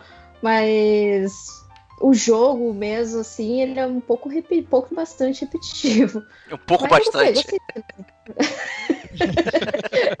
é um pouco Só um pouquinho, bastante. né? Mas 50 horas repetitivas, tranquilo. É, é, só Bom. são uns 40 horas, é, 35 é bastante repetição. 5 horas é você visualizando, assim, porque tá bonito o jogo, né? Você sobe lá pra sincronizar, nossa, aquilo é um Isso, inferno, é. né? Ubisoft The Game, né? sincronizar e tal. Exato, aí você consegue. Eu gosto muito, assim, de ficar admirando tal, o mapa, eu fico bastante tempo até. Ah, mas gostei bastante da história. Bom, outro jogo, na verdade, aí que eu acho que tá sendo. Foi, eu diria que um dos jogos mais esperados pela Ubisoft, principalmente pelo Diego, né? Por incrível que pareça, o Diego é um grande hater da Ubisoft, mas agora ele vai ter que né, dar a mão e a palmatória. Pô, É o. Beyond Good Evil 2, né, Diego? Pois é, né, cara? E um jogo aguardadíssimo por muitas pessoas. E quando ele foi anunciado de verdade, a galera ficou maluca e tal. Veio. Primeiro falaram que vai ser também multiplayer, vai ser não sei o que e tal. Botaram um mundo muito vasto. Não tinha nada disso no primeiro. E faltava aquela conexão com o primeiro também. Já tinham colocado lá o. O Page, né? Que é o porquinho lá que apare já apareceu nos trailers. E no final desse trailer aqui apareceu a Jade, né? Que é a personagem principal do primeiro jogo, né? E ela aparece meio que como vilã, né? Eu achei isso muito cheap pra criar aquele agora, agora, agora eu fiquei empolgado, preciso saber o que vai acontecer e tal. Eu achei bem merda é, botar ela como vilã agora, desnecessariamente, sendo que aparentemente tem um gap tão grande de, de tempo que você precisa explicar muita coisa. Então achei muito cheap da Ubisoft botar a personagem principal do primeiro jogo como vilã assim logo de cara no, no final do trailer. É, literalmente no final do trailer, quando o Paige fala o nome dela e acaba. E aí, enfim. Né, tu fica, caralho, maluco. E por enquanto, né? Obviamente não tem nenhum gameplay, não tem nada. É só videozinho, né? Então tá só no, no, no desenho. Mas eu continuo aguardando o Serginho. jogo. Eu continuo aguardando o Serginho, jogo. você, Serginho, você chegou a jogar o Beyond Good and Evil 1 ou não? Não. Você que é um cara das antigas. Não? Não. Ninguém então jogou aqui fora o Diego. Porque eu, eu, eu lembro que isso era uma mácula gamer. Quando eu conheci o Diego, ele ficava me acusando de eu não ter jogado Beyond Good and Evil. Então, aparentemente, eu não sou o único, Serginho, sendo Eu acusado só também. ele jogou, né? É, então, então. Então, Diego, você, na verdade, é o outcaster da parada. Não A sou não, lembra, jogou. lembra, lembra no podcast não do, do Rodrigo Coelho lá também, ele jogou, é um Ah, é verdade. dele. É, é verdade. O jogo preferido do Rodrigo Coelho, é verdade. Lá nos primórdios do Gamer Como a Gente, cara. Primeiro ano do Gamer Como a Gente. Primeiro DLC. Primeiro DLC. Esse é o Primeiro DLC 35 entrevista. Olha lá, cara. Quanto, quanto, quantos DLCs se passaram, cara? Olha Pra- só. cara, a gente tem que começar a abandonar o DLC e começar a fazer o Gamer com a gente loot box, né? Essa é a grande. é o- é é- Você não sabe o que vai tocar quando você apertar o play, cara. Exatamente, cara. Vai ter capa, não vai ter título. Você vai dar play e vai ter uma, uma coisa nova, olha lá. É, bom, é, outra coisa, na verdade, que vai ser lançada, eu acho que uh, a, a Kate aí já, já comprou a pré-venda umas quatro vezes, né? É, é, é o Division Ixi. 2. É o Division Opa. 2 que ela. Eu eu Fala só não aí, comprei porque não saiu ainda pra venda. Eu acho que quando sair eu compro, né? 400 reais não tem problema. A Olha gente lá. paga. Não, o- eu acho assim, o Division 2, eu espero muito que a Ubisoft acerte dessa vez, porque no 1 eles, eles erraram bastante. Mas em vista que era, o, que era o primeiro. Era o primeiro jogo deles de é, MMO, né? MMO. Foi o primeiro jogo deles. Então, assim, tinha muito. Muito problema com o mapa. Os, os RUG entrava no mapa e ficava te matando debaixo da terra. Então, era- eram umas coisas assim que você ficava muito puto da vida mesmo. Mas eu, eu acredito que dessa vez eles aprenderam muito. No entanto, que o Division 1 ele melhorou muito, assim, no segundo ano dele. Até então, ele melhorou bastante. A Ubisoft já falou que as DLCs não serão pagas. São três, a, a princípio, que, que eles vão dar de bandeja aí pro player. Então, isso já me motivou demais a já fazer a compra da pré-venda do, do Division 2. Então, eu tava jogando até agora, né? Antes de entrar aqui no podcast com vocês, eu tava jogando aqui, tava revivendo aqui os momentos do, do Division 1. E eu tenho grandes expectativas, hein? Apesar que quando anunciaram, acho que até comentei com o Estevão, nossa, olha, lá vem, lá vem Destiny 2, lá vem a bosta 2, Vision, tá? Mas Mas eu, eu gostei bastante do gameplay, do que eles mostraram lá. É, a história vai se passar em Washington. Provavelmente vai se passar depois de um bom tempo do Division 1, né? Que eles deixaram isso bem claro ali no, no, no trailer. E eu tenho altas expectativas aí. Com certeza, tendo a pré-venda, é, é compra certa. É, eu tô, tô com a Kate, eu gostei bastante do Division 1, apesar de realmente, assim, o, o início do jogo ele ter sido bem ruim, né? Eu lembro que tinha até fila para você entrar no jogo, você queria jogar o jogo, tinha que ficar esperando Nossa. e tal, era, era bem zoado, os servidores foram mal dimensionados, tinha gente no, no, no online que literalmente, você, você tinha que abrir uma missão no computador, você lembra disso, Diego? Que o pessoal fez uma fila, de verdade, eu lembro é, disso, eu lembro. No, no, no, PC. Então você imagina uma, um, uma fila virtual para acessar um computador. eu lembro. Entendeu? Então, assim, isso é, foi muito zoado realmente, mas eu acho que o, a parte do multiplayer do, do Division é, foi realmente muito legal. A Dark Zone era, assim, é que eu parei de jogar, porque eu, quando eu comprei, não comprei a versão premium lá, então quando saíram os DLCs, eu meio que acabei que fui expurgado do jogo, né? Porque acabou que todo mundo passou a jogar só a DLC, eu não tinha DLC, eu falei, ah, Dani, já passei pra frente. Mas é, eu sempre achei, na verdade, o conceito da Dark Zone muito, muito legal né, de você jogar em grupo, de você jogar junto, você fazer extração, né, é, é, de você jogar tenso, porque a Dark Zone, quando você entra, você fica tenso, né? É, uhum. Então eu sempre gostei desse, desse tipo de jogo e no caso o Division nesse caso foi, foi, foi top, assim. Eu, não, eu também, eu, sinceramente, eu acho que já é, para mim já é, já é compra realizada. Eu Bom, já temos Squad então. Olha lá, tu vai tá dentro, tá dentro também, Eric? Pô, cara, eu tô, E serão oito players o esquadrão, né? é, então. Olha aí, olha aí. É uma das coisas que motivou mais ainda, né? Porque o que é muito fera do, do Division é a questão de você jogar junto, fazer as missões juntos. E quatro pessoas, às vezes, você não dava é, conta, dependendo da dificuldade, né? Principalmente uhum. na, nas incursões, né? Puta, eu, a, a, única vez que eu fui tentar fazer incursão, cara, a gente não passava, a gente não passava. E eu acho que faltava um pouco disso de ter mais uma galera para poder jogar junto. E o 2 tá prometendo. Eu, eu tô dentro. É, é, que o Division, assim, diferente do, do Destiny, ele é bem mais tático. É, é, um jogo muito mais tático do, do que o Destiny, né? Então você tem que ter a build certa, tem que estar tá bem equilibrado o esquadrão. Então agora que terão oito players, eu acredito que a dificuldade da, da, das raids aí serão bem intensas. Eu, eu acredito muito nisso. E eu fico muito feliz com isso, porque. Ah, ainda mais que eles falaram que serão três classes, né? O, o, o, os, os agentes. Então eu fiquei bem empolgada com isso. É, é e você, Serginho, tá dentro também ou não? Opa, com certeza. Aí o quinto membro aí do esquadrão, né? É, eu acho que vai ser um jogo bom, né? Primeiro a apresentação foi bem pé no chão, né? O, principalmente na parte gráfica.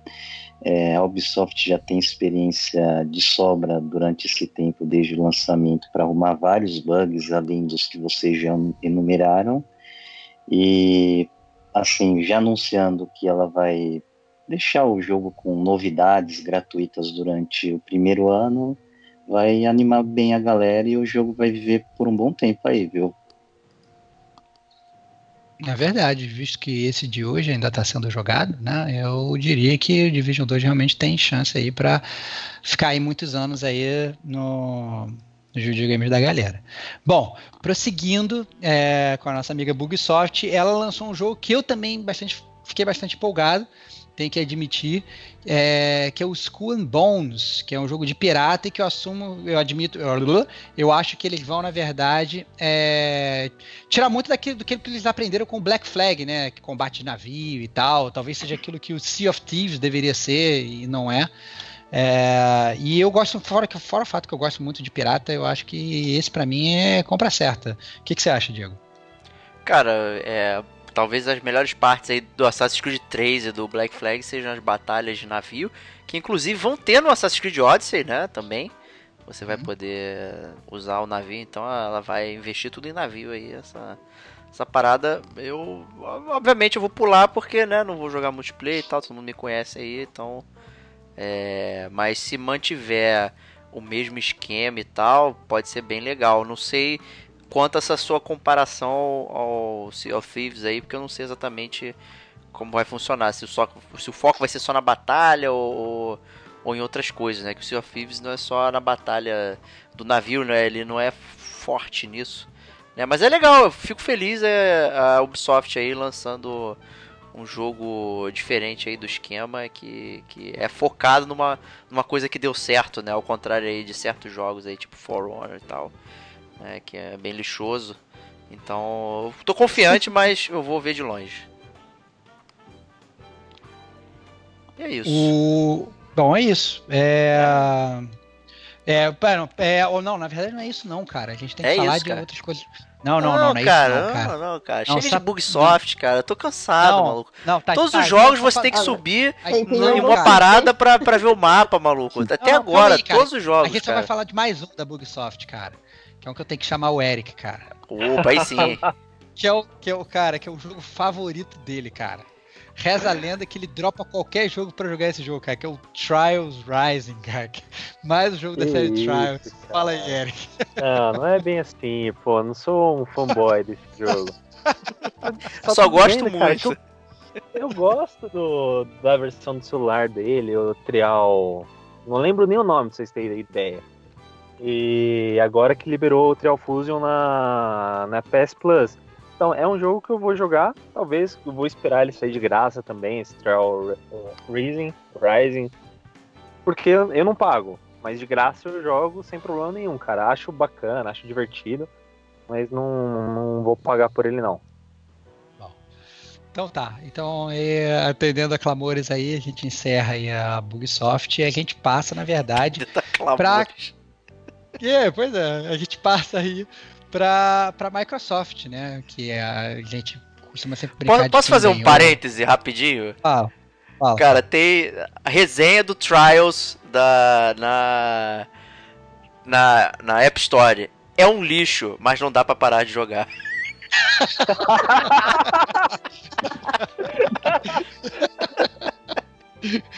É isso Ah, aí, essa cara. resenha foi você que fez, né, cara? Fala aí, ô, ô, Diego. Porra, botou muito essa bom, resenha agora. Ah, tô indo muito, cara. Bom, Muito bom. É, é, a gente então encerra aí a Booksoft, a gente migra para a Microsoft. A gente sempre costuma falar aí, sempre rola essa competição aí velada, né? nem velada, Não é velado não, é, é bem, é bem notória. aberta, né? De, de qual foi a companhia que ganhou a E3, né? E a Microsoft, eu acho que ela veio aí motivada, né? Ela sempre, na verdade, foi muito criticada por, ah, não, é- a, a, a companhia da Microsoft não tem jogos e tal, não sei o que. Eu acho que eles vieram aí motivados a, a trazer jogos pra galera, né? Então, o Phil Spencer lá, fanfarrãozíssimo, como sempre, fica lá, ficou lá na frente falando que ia trazer 50 jogos, o cacete a 4. É, apesar de alguns jogos ele mostrar só tipo 10 segundos do jogo, a gente não conseguia ver direito o que, que era. Na verdade, até um, os, se bobear os melhores, né? Vários jogos indies lá que eles mostraram que pareciam bem interessantes, mas que não deixaram muita gente ver.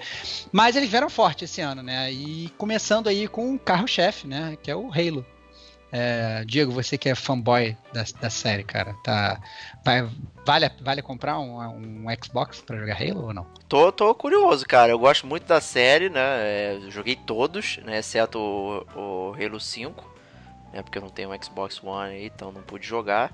É, muita gente criticou o jogo e tal, falou que ele era fraco em termos de história e tal, que é uma história até interessante de acompanhar. É, A trilha sonora do Halo é sempre maneira e tal, e mostra aí um, um Master Chief aí preso num planeta né, praticamente não avançado tecnologicamente e tal. Parece que ele tá há muito tempo já ali, que mostra tem um take da nave toda velha e tal. Assim, é só um teaserzinho, né, dizendo, ó, galera, a gente tá fazendo aqui o novo Halo e tal, né? Então, eu tô curioso, poderia me convencer a comprar um, um, um Xbox aí, com certeza. Olha aí. né? Eu gosto É muito bom. da série, eu, eu- gosto muito mesmo, de verdade. Não é, não é piada, não. Eu acho bem legal. Bom, eu É. comprei hoje, né? Então eu vou, vou futuramente falar pra vocês qual que é a sensação. Pô, aí Fechou. sim, hein? Ah, tá, a gente aguarda a resenha do Eric do Halo. quando Pô, se nunca cara. jogou o Halo, pega o Master Chief Collection, cara. Vai ter todos os jogos lá que É. você jogar. E, e tá barato o Master Chief Collection. Baratíssimo. Eu, né? eu, eu tive uma época, eu, olha eu manchando meu nome aqui, ó. Eu tive uma época o Xbox. Não manchou nome não, pô. Quem, pô, ter videogame não é manchar nome, pô. Não faz sentido isso. Vender um videogame que é uma mancha. A gente tá no É, lado certo, tive- é. Não, é, é porque eu, eu falei isso, porque o que me incomodou no, no Xbox, eu não sei se era, se era o meu console que era zoado. É, eu colocava o CD para instalar o jogo, ele demorava demais para instalar o jogo. Porque o que acontece no Xbox? Ele, ele baixa e instala. Ele, ele faz as duas coisas ao mesmo tempo.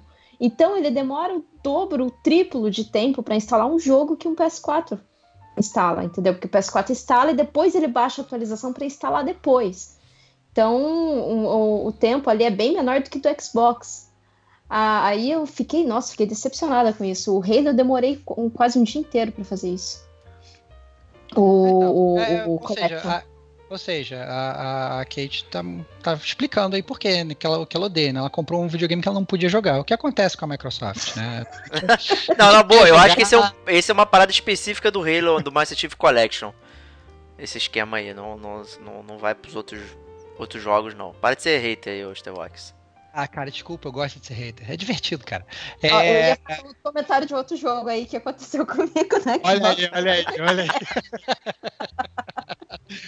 olha aí, é o Diego ele tenta defender quem é indefensável, cara. Não adianta. Mas tudo bem. Cara, eu sempre vou É. defender quem quer jogar videogame, cara. Vender videogame me faz mal à saúde, cara. Não faça isso. Cara, mas você pode, você pode, você pode defender quem quer jogar videogame, mas você tem que torcer para as pessoas jogarem videogames bons, cara. Não ficar chafurdando no cocô.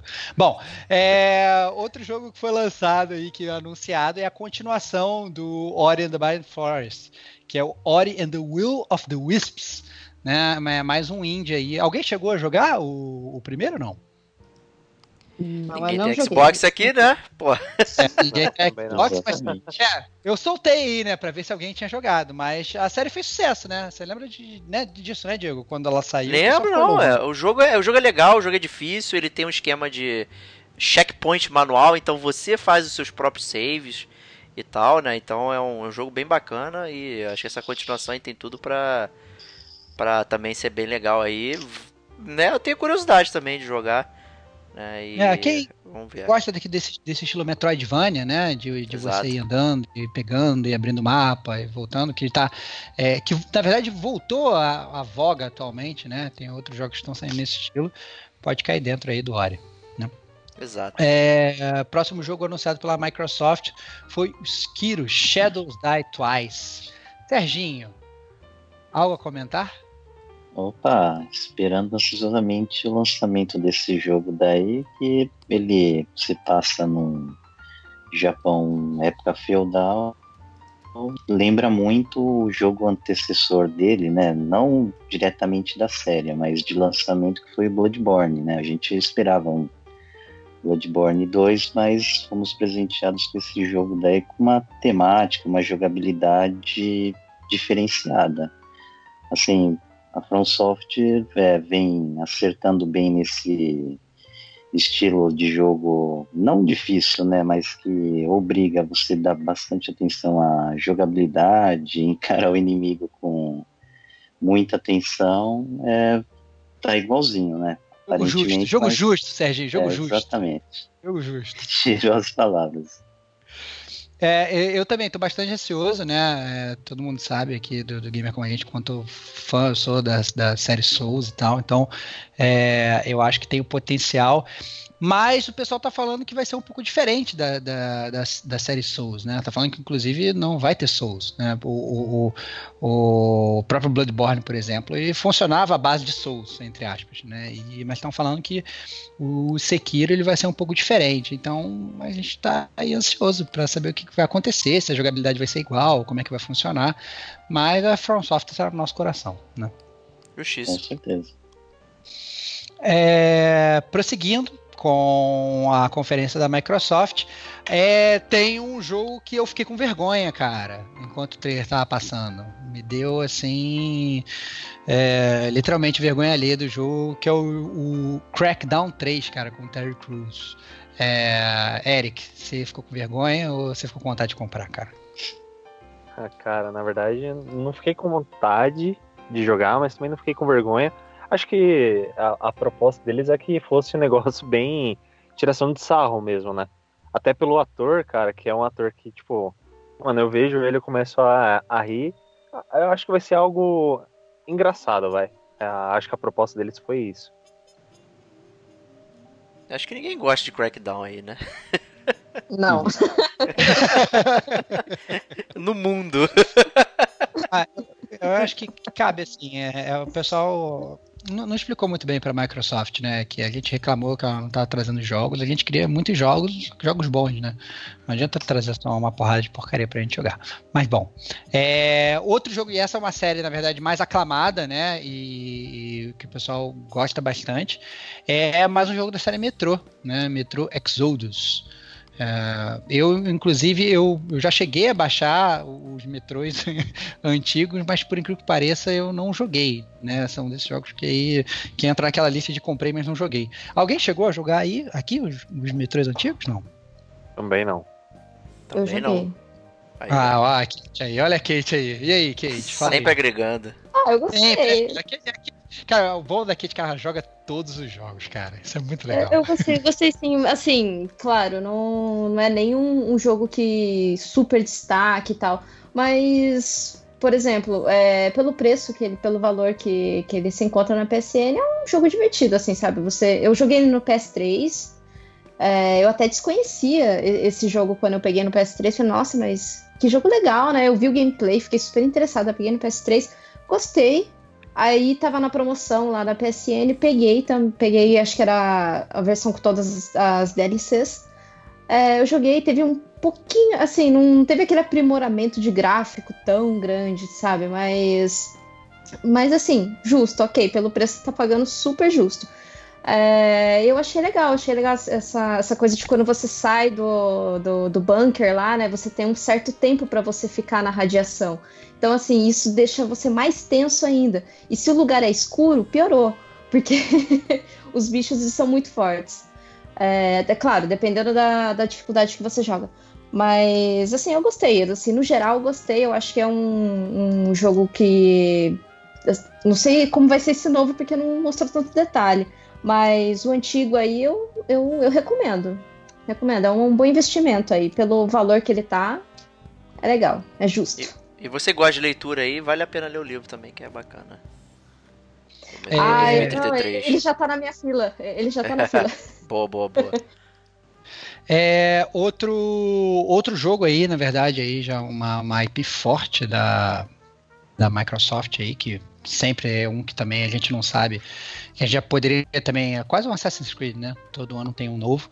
É o Forza, né? Forza, eles lançaram Forza Horizon, é um jogo de carro super magnífico, com, com passagem de tempo, né? Que você vai poder jogar na neve, você vai poder jogar na, na, na primavera, você vai poder jogar no outono com as folhas caindo.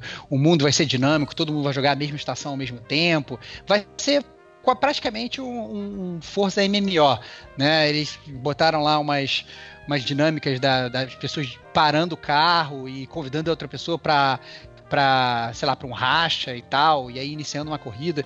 Uma coisa assim que eu não, não, não sei se, a, se eu me adaptaria muito bem, não.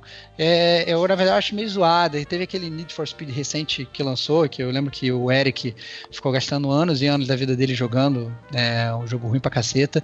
E ele tinha uma, uma, uma, uma, uma temática meio assim, né? Que parecia que você ficava andando no mapa livre, com os carros, mas eu achava bem chato. Eric, você tá esperando alguma coisa desse Forza ou não? Então, cara, eu, eu estou, na verdade. Eu acho que o ponto do, do Need, do, que foi efetivamente o título Need for Speed, não, ter, não teve algo mais lá que tem esse último Pursuit. É, ele faltava coisas para você fazer e talvez um complemento de história. Eu acho que esse Forza, cara, pelo a, a, proposta deles, por ser realmente um mundo aberto, com bastante gente na mesma sessão, bastante é, corridas para você fazer. Por enquanto, cara, eu não tô com muita expectativa por esse fato. Depois eu quero ver certinho como que eles vão fazer, se vai ter missões, se vai ter algum modo de história, alguma coisa do tipo, para poder complementar o jogo. Porque se for só um jogo mundo aberto, que você fica desafiando os outros pra racha, eu não, não vou comprar. Isso é certo. É, Dito isso, eu acho que assim, ainda nesse clamor por jogos, a Microsoft ela anunciou algo que eu acho que pode ser até game changer. Né, em guerra de consoles, né? Ela anunciou a criação de um estúdio que foi o Initiative Games, e anunciou a compra de outros quatro estúdios que são reconhecidos, né? O Undead Labs, que faz o State of Decay, a Playground Games, que é conhecida pelo Fable, né, a série que o Diego ama, a Compulsion Games, que fez recentemente o que está fazendo, na verdade, o We Happy Few, que também está bastante em voga, o pessoal falando que é, é, com um hype absurdo, falando que ia ser o novo Bioshock e tal. Tem pouca gente feliz com, com Rap Feel, né? É, é, exa é exatamente. exatamente. Mas e o. A... Só, só te corrigindo, a Playground é do. não é do Fable, é do. é do Forza. Isso, Forza, perdão, desculpa. É, e a. E a Ninja Theory, né? Que eu acho que talvez seja aí desses quatro aqui possa causar o maior impacto, que fez inclusive o, um jogo favorito, que eu sei que é o jogo favorito do Eric, da Kate e tal, que é o Hellblade. Né? Então, a partir de agora, quem quiser jogar Hell jogos da Ninja Theory vai ficar. Vai ter que comprar aí um Xbox One. Né? E o, é, é do, do Devil May Cry também, não é? A Ninja? é, isso aí. E, e cara, comprando comprei, a versão de PS4 dá dinheiro pra Microsoft, né? Excelente, cara. Microsoft Wins, cara. já, já tinha o Minecraft, né? Que a, que a Microsoft ficava, tá imprimindo dinheiro, né? Então, com, com a Ninja Theory, eu acho que talvez seja a aquisição mais relevante aí da. E a mais surpreendente também, né? Porque os outros jogos já, já estavam na plataforma, né? O Forza, o State of Decay já estavam dentro do, da Microsoft, uhum. né? Então não é muito surpreendente. Realmente Ninja Theory aí veio veio com uma grande surpresa aí, uma, um ótimo anúncio para para quem fica cobrando da empresa aí. Precisamos de exclusivos, né? Então tá aí cinco novos estúdios prontos para construir jogos aí incríveis. É, então, é como, como o Diego falou. Mas o que na verdade eu achei mais é, interessante de desses todos os anúncios é que a Microsoft anunciou o Game Pass, cara. E o Game Pass ele vai funcionar, na verdade, como uma, uma locadora de videogames. Né? Então não é, não vai ser streaming.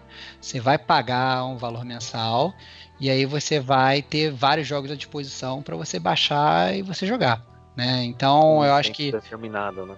É, exatamente. Então, não, não ele, ele, ele, leva, assim, a gente sempre fala, na verdade, ah, não, a PSN Plus e a Games Good, eles dão é, aquele negócio de jogos como serviço, é, que tem gente que considera que é jogo de graça, tem gente que não considera e tal, não sei o quê, mas eu acho que o Game Pass fica cada vez mais claro essa questão de jogos como serviço que a gente já comentou várias vezes, né, Diego? Porque é a autêntica locadora virtual.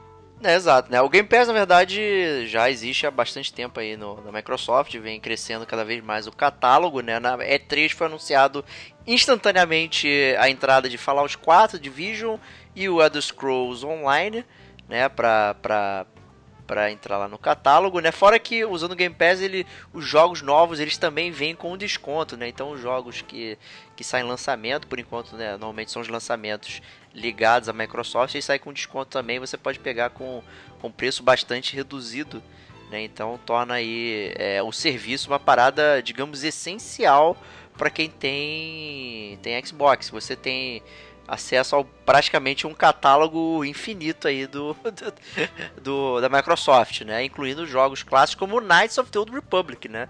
Já que a gente não tem nenhum Star Wars para jogar, a gente pode jogar esse clássico aí que é sempre bem interessante, né? Então é, pô, é, é demais, é, é, um, é uma parada que realmente a Microsoft está se destacando. Né? Então se você é usuário de Xbox aí, tem, tem que ter o Xbox Game Pass aí, com certeza. É, outro jogo que a Microsoft lançou foi um, um Tony Hawk genérico, que é o Session. Né, um jogo de skate. É, foi mais vídeo, na verdade, eu não cheguei a nem ver gameplay. Mas, é, sinceramente, eu gostava dos joguinhos de, de, de, de, skate lá de trás. Eu, eu, mas eu não, sinceramente, eu acho que hoje não me agrada muito. Eu não sei se era coisa mais de, de adolescente mesmo que eu curti, mas eu acho que agora eu tô, tô meio fora dessa. Alguém aqui cai dentro desse ou não? Nossa, eu nunca saí do Tony Hawk. do 64 ainda, né? nunca foi além disso. É. Eu, no entanto, que quando começou a passar, acho que começou a, a passar o vídeo, né, da, do anúncio, acho que eu fui pegar água, fui fazer alguma outra coisa, sabe? Caraca! Ah, É tipo, jogo, jogo genérico de skate, tchau. Né? E- e dá, dá- dá aquela saída básica francesa. é hora Isso do banheiro. Lembra. O saudoso Steep da Ubisoft também. Que vamos anunciar uma nova franquia. É só um negócio de descer montanha de- e tal na neve. Né? Então é, é praticamente uma parada da, da mesma magnitude aí esse session. É, o, o- um jogo que eu achei interessante que a Microsoft lançou, eu não sei se vocês curtem, né? Eu achei na verdade até engraçado, que é um jogo da Bandai Namco que se chama Jump Force, que parece que é um jogo de luta. Pelo menos isso que deu a entender. Mas eu não sei se na verdade vai ser um jogo de luta. Mas apareceu que vai ter o Naruto, vai ter o Goku, vai ter o brotherzinho lá do One Piece e tal. Eu não sei se. se, se Vai ter é, The Death é, Note aí no, no Jump Pois Force. é, pois é, apareceu até o, o, o, o Brother os Death. Note no final. Então, assim, eu não sei se. Eu não sei como é que vai ser, mas eu acho que assim, tem potencial pra vender muito. Você não acha não, Serginho? Ah, ele vai ter um nicho pra quem curte animes, né? E os jogos de lutas que a gente conhece que já tem no mercado, né? É, mas foi um breve anúncio e não temos mais muitos detalhes. É, tem um brother do trabalho lá, o Paulinho, ele até está num, em um outro grupo com a gente. É certeza que ele vai, é, ele vai comprar, porque ele gosta de anime. Só que é um nicho muito é, determinado, né? Por exemplo, eu que não sou tão fã de anime assim, assisto alguns, mas não sou tão fã, pra mim eu, eu achei que é mais um jogo de luta genérico de anime. É, Vai É, ser o Smash Bros de anime, isso aí. Praticamente. É, É isso que eu ia falar, é um Smash Bros. de anime. É, um, um, um jogo que foi anunciado também pela Microsoft, esse eu achei, na verdade, até bem interessante, foi a continuação do Dying Light, né? Não porque o, o Dying Light ele acaba sendo meio genérico em si, né? Mas eles apresentaram uma questão de, de gameplay que eu achei bem legal, que ele fala que ah, não, você vai ter side missions durante o jogo, e aí dependendo do- das escolhas que você tiver, você vai afetar todo mundo à sua volta. Então mostra lá que a- a- a- o exemplo que o cara deu lá foi um. Foi o cara tinha que decidir se ele fazia, na verdade, direcionava água para a população toda, ou se na verdade direcionava água para uma, uma, uma, é, é, uma facção só. E isso tudo tinha efeito em- não só na, na, na- na- como as facções, se elas gostam ou não de você, mas inclusive no cenário e nas coisas que acontecem, e outras side missions vão, vão, vão aparecendo com base nisso.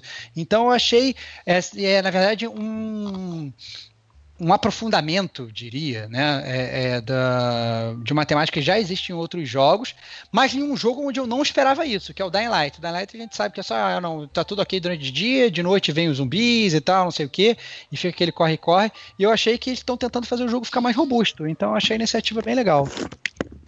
Bacana, né? O Dying Light é o Dead Island que deu certo, né? Então. Faço votos aí. Nossa, verdade, né? né? Eu nem lembrava desse jogo. Tem remaster aí, hein, do Dead Island. É verdade, verdade. É, na Microsoft também foi anunciado, eu acho que nada mais do que justo, já que eles é, é, agora vão ter a propriedade da, da, da série, é o Devil May Cry 5. Né? É, com mais um Dante sendo criticado, que não deu a entender pelo menos deu a entender que não era aquele Dante do, do, do reboot, ou então ele parecia meio diferente. Tinha uma, uma moça que apareceu também, estranho. Eu não, não entendi direito ainda o que, que eles estão tentando fazer com a série Devil May Cry, entendeu? Eles, eles anunciam como se vai ser um grande é, petardo da série do mundo dos games, mas eu acho que cada vez mais afastam as pessoas, os fãs originais da série. Diego, eu lembro que você jogou o Devil May Cry antigo, né? É, O que, que você tem a dizer, cara? Eu gosto, eu acho que até aparece aí o Dante mais velho e tal. Eles estão diferenciando esse Devil May Cry 5 não só pelo número, como pelo nome, né? Porque o, o esse aí que ninguém gosta é só DMC, né? E Uhum. então eles estão tentando reativar a série aí. O Devil May Cry 4 já tinha saído pro Xbox 360 e tal, né? Ficou naquele meio do caminho, né? Acho que o pico da série é o Devil May Cry 3. Né, que, que eu- acho que esse é o que você encontra aí, grandes players, né, pessoas jogando, tem gente jogando que jogou que, tipo, não encosta nem no chão, o cara faz um gameplay sem tomar porrada, só usando ataque aéreo e tal, então tem os caras mais sinistros aí, o, o Devil May Cry sempre foi um jogo de muita habilidade, né, então, vamos ver. Vamos ver, tô curioso pra saber o que, que eles vão fazer. Eu acho que, na boa, pouco me importa quem, quem é o personagem e tal. Eu acho que o, o, o foco do jogo sempre foi a jogabilidade. Né? E como funcionava muito bem pra você enfrentar os inimigos, fazer combo, mudar de estilo e tal. Exceto o, Resident- o Devil May Cry 2, que ele parecia mais um Resident Evil do que um, um jogo de ação assim frenética. Né? Então, vamos aguardar. Vamos aguardar. Tô curioso também, É. eu gosto muito da série. Um jogo que eu tô aguardando ansiosamente, que eu acho que talvez tenha sido. Não vou te falar que é o highlight da, da Microsoft, mas eu diria que chega em segundo lugar pra mim de toda a conferência da Microsoft. É aí um novo Battletoads, cara. Boa, boa, um boa. jogo aí eu cresci jogando e tô super animado aí. É, Serginho, tá animado também? Ou não? Opa, eu, eu tô animado, né? E acho que ele fica em segundo lugar só perdendo pro Death Stranding do que, que é esse jogo e o que, que vai ser, né? Que teve só um teaserzinho pequenininho que vai ser lançado em 2019. Mais detalhes que isso a gente não teve, né, na conferência. É, eu acho que foi né? o, a, a canalice dos teasers, o do Battletoads, que ficou tocando a trilha. Quando ficou tocando a trilha, eu já fiquei em pé. Falei, caralho, vai ser foda pra cacete. Eles não mostraram nada. Montinho, Então, foi- foi- batendo. É, foi, foi eu nunca literalmente. passei dessa parte. Essa é do- dos jogos pra mim, da motinha. É, é, cara, quem nunca ficou irritadíssimo com a motinha do Battletoads, né? Então, é, estou super ansioso pra jogar de novo. A verdade é que É. ninguém sabe sobre o que que é Battletoads, porque cada fase do Battletoads é um estilo de jogo completamente diferente. Então, é difícil dizer o que, que eles vão fazer, né? A primeira fase é beat'em up, a segunda é, é de descendo uma, uma cordinha, depois vira um, um jogo de corrida, depois um jogo de esteira. Cada fase é uma parada diferente, né? Então ninguém sabe o que vai acontecer aí. Então, se bobear de fazer mais um crossover com o Double Dragon pra você ficar feliz, cara. Isso aí, excelente. Seria bom. Bom, é, eu diria que talvez aí o grande petardo, pelo menos que os fanboys da Microsoft ficaram exultantes aí, que foi também anunciado, é o Gears of War, né? O pessoal, é, acho que realmente não estava esperando que eles fossem é, lançar um Gears novo. Eles não só vão lançar um Gears novo, como eles vão lançar três Gears novos, né? Eles vão lançar o Gears 5, eles vão lançar um Gears baseado no, no Funko Pop, né? Aqueles bonequinhos com cabeção. E eles vão lançar um Gears of War Tactics, que na verdade foi o que me deixou é, mais intrigado e mais curioso, porque me pareceu muito com XCOM, que é uma série que eu sou fanboy. É, O que, que vocês acharam? Eu vou vou dizer que eu não vi o, o trailer do Funko nem do, do Tactics, né? Então. Mas parece legal, cara, ter um Gears Tactics assim. Acho que faz sentido, tem uma boa variedade de personagens, então você pode muito bem trabalhar classes né, de atuação e tal. Então é, é bem legal. O universo do Gears ele tem um- um- uma parada bem interessante também e tal, que os alienígenas vêm de dentro da Terra, né, e tal, e convivem lá com os seres humanos. Então é, eu sempre fiquei interessado aí no mundo, então. E é uma série que eu gosto bastante, né? Do, do Gears of War também. Eu- acho que o único jogo que eu não joguei foi o Gears 4 mesmo, porque eu não tenho Xbox One. Mas o Gears 5 me faz querer jogar, até por causa do trailer. Eu achei legal e tal, com a personagem nova, que ela pode ter ligações aí com, com digamos, os supostos vilões né, da, da série e tal. É, então tô bem curioso pra saber o que vai acontecer aí. Bom, é, mas eu não estou muito curioso sobre o que vai acontecer, não. Eu estou muito curioso sobre o que vai acontecer no próximo jogo, que foi, na verdade, aí sim, eu diria o, o top one aí da Microsoft, que é o, é o jogo da CD Projekt Red, né, que fez o Witcher 3, é, que é o Cyberpunk 2077, que é o, o jogo futurista ali, que na verdade saiu, todo mundo ficou empolgado, e depois saiu a notícia de que o jogo ia ser em primeira pessoa, e todo mundo desempolgou, né? É, que que que, que, que, que, que vocês estão achando aí? Vocês estão empolgados ou, ou não? Cara, eu tô achando que se for em primeira pessoa, realmente eu vou, vou dar uma, uma esfriada no jogo, mas pelo anúncio que eles tinham feito, eu ach- tinha achado bem legal. Assim como o, o Gears of War também eu tinha achado legal. Vamos ver, né? Vamos esperar aí a, as próximas notícias pra ver o que, que vai ser.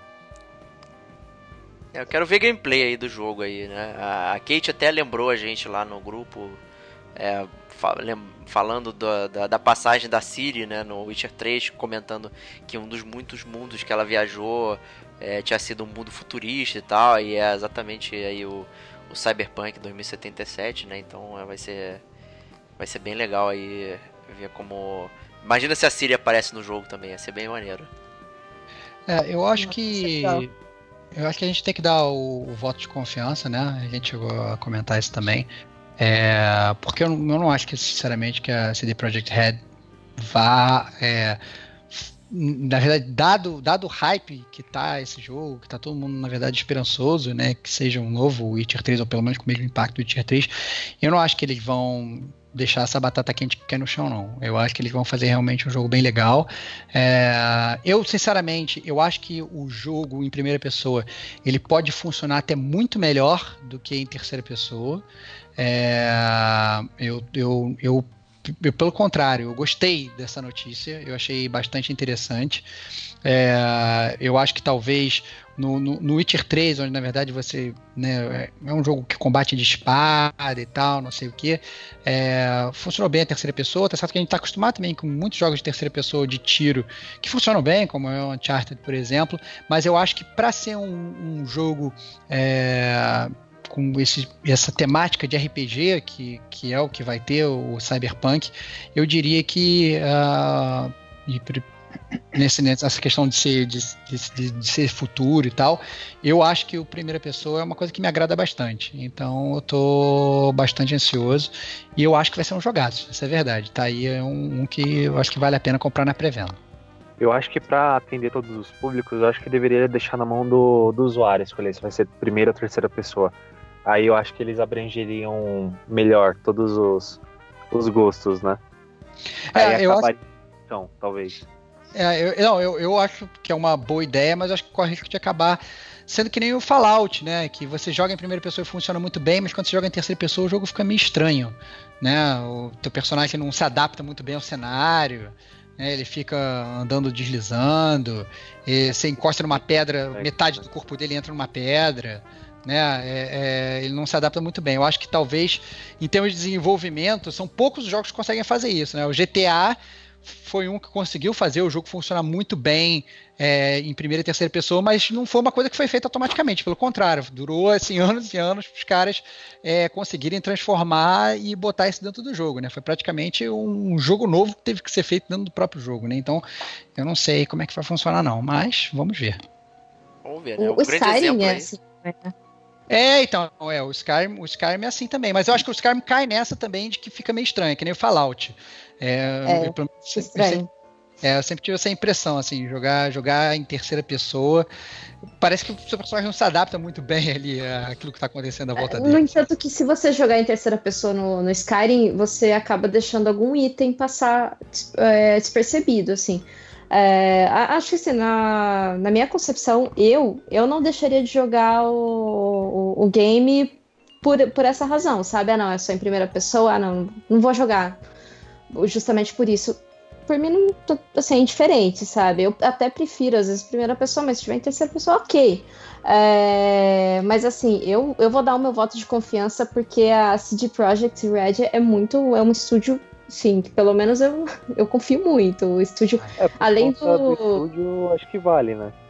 É, é- é bem preponderante, assim, você levar em consideração o estúdio. Mesmo porque eu, eu lembro até hoje que quando eu abri o Witcher, a, a caixinha, assim, veio a cartinha do, do- da CD Projekt é, agradecendo você por ter comprado o game, sabe? Eu falei, nossa, que estúdio que faz isso, cara? Eu achei É. super legal. Então, o meu voto de confiança, eu, eu vou jogar, pretendo jogar, só não espero que, que saia a preço tipo de 350 reais, como ultimamente tem saído muitos jogos aí.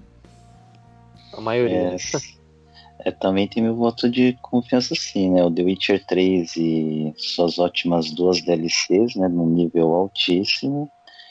A CD Projekt não ia cair tanto o nível, né? De fazer um jogo de um fiasco, fora o tempo que eles já estão desenvolvendo.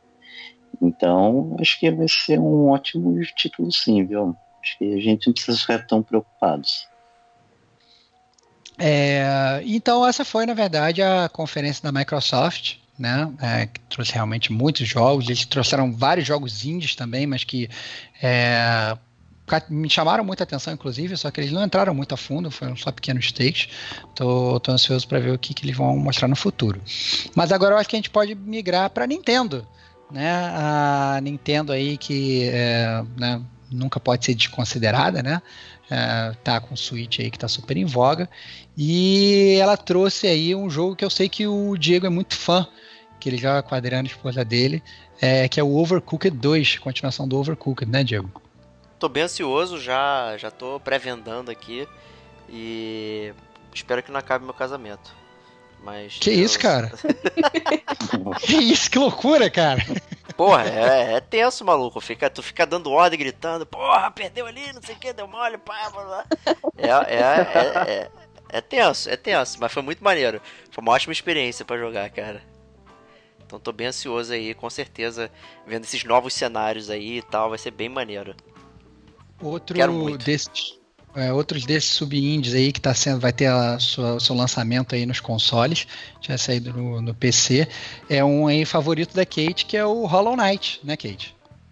Nossa, nem me fale. É, eu fiquei super ansiosa pelo, pelo lançamento no Switch, né? Porque eu não jogo muito no PC. É, inclusive abandonei o PC já faz um tempo. Mas assim que falou, ah, já tá disponível hoje, peguei na hora, o Switch na mão é agora, é agora. Comprei na hora. Foi, foi, o segundo tiro da E3 em mim, né? E não me, não me arrependo. O jogo é bem legal, é essa exploração de mapa mesmo, assim, ele não tem um objetivo. O jogo não tem um objetivo. Você explora o mapa, você vai coletando dinheiro e esse dinheiro você usa para upar suas skills e tudo mais. E tem pouquíssimos pontos de checkpoint ali, o que deixa o jogo um pouquinho, um pouquinho não, bem difícil. E porque se você morre, você perde tudo. Ou a menos que você volte onde você morreu e pegue da sua sombra tudo de novo, sabe? Mas até você voltar onde você morreu, você já morreu cinco vezes. E assim, gostei bastante, eu recomendo.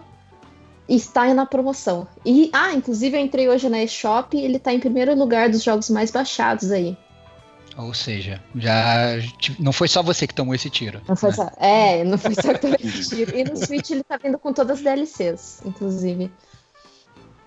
Eu, Bom, eu queria fazer só um parêntese aí é, sobre o Cyberpunk 2077, que eu tô vendo ah. o Twitter aqui voando e acaba de aparecer o Warren Spector, né, que é praticamente o boss do Deus Ex, né? Então o cara vai dar pitaco aí no Cyberpunk, hein? Olha aí, ó. Isso aí Olha é bom, aí. né, cara? Isso é bom. Deus Ex, é bom. Deus Ex é a série louvada pelo gamer como a gente, né, cara? Exatamente. Aí, Exatamente. É, voltando para Nintendo, é Killer Queen, né? Que é um jogo que na verdade ele, é, quando você olha para ele, pelo menos quando eu olhei o cenário dele, eu lembrei muito daquele é, Mario Bros clássico, tem aquele pouzinho no meio. Que Pô, maneiro, né? batia, né? É, que você batia. Eu não sei o que esperar do Killer Queen. É, vocês chegaram a ver o trailer? É, gostaram ou não? É, eu vi o trailer, assim, mas. É, eu, eu, gostei porque eu sou, eu sou muito rato de, rata de Índia, né? De Índia. Então, assim, tudo que sai de Índia eu já fico bem ligada. Eu gostei, é assim, não, ele não tem nada de, de novidade do que, que a gente não. do que você já, já falou. É. Mas eu, eu acho que é um. Assim como os indies do, do Switch, é um indie que vai vir a, a precinho.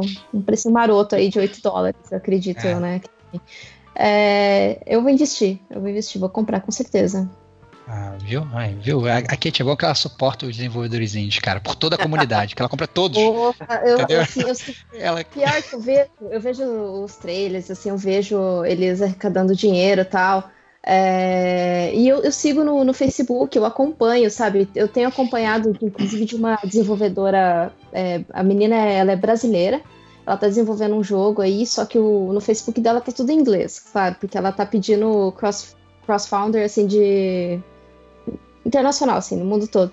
E daí ela postou esses dias como que ela faz o desenvolvimento do movimento do, do bonequinho. Cara, eu achei sensacional. Se as pessoas começassem a seguir mais, né, essa, essa linha aí dos indies, a seguir a página, o desenvolvimento do jogo, eu acho que as pessoas seriam um pouquinho mais apaixonadas pelos indies aí. Fica a dica. Fica a dica. É, outro jogo aí que foi também anunciado pela Nintendo foi o Demon X Machina, que parece ser um jogo meio Robotech da vida, né? Tem aqueles é, é, robôs gigantes japoneses, é, aqueles mechas e você atirando neles e tal, jogo de tiro. Você chegou a dar uma olhada, Eric? Você curte o estilo? Esse eu vi, cara. Esse eu vi e achei bacana. Ele parece, na verdade, que eles andam wings, né? Então, achei bacana. Acho que é um jogo que, assim que lançar, vou, vou me aventurar, sim, cara.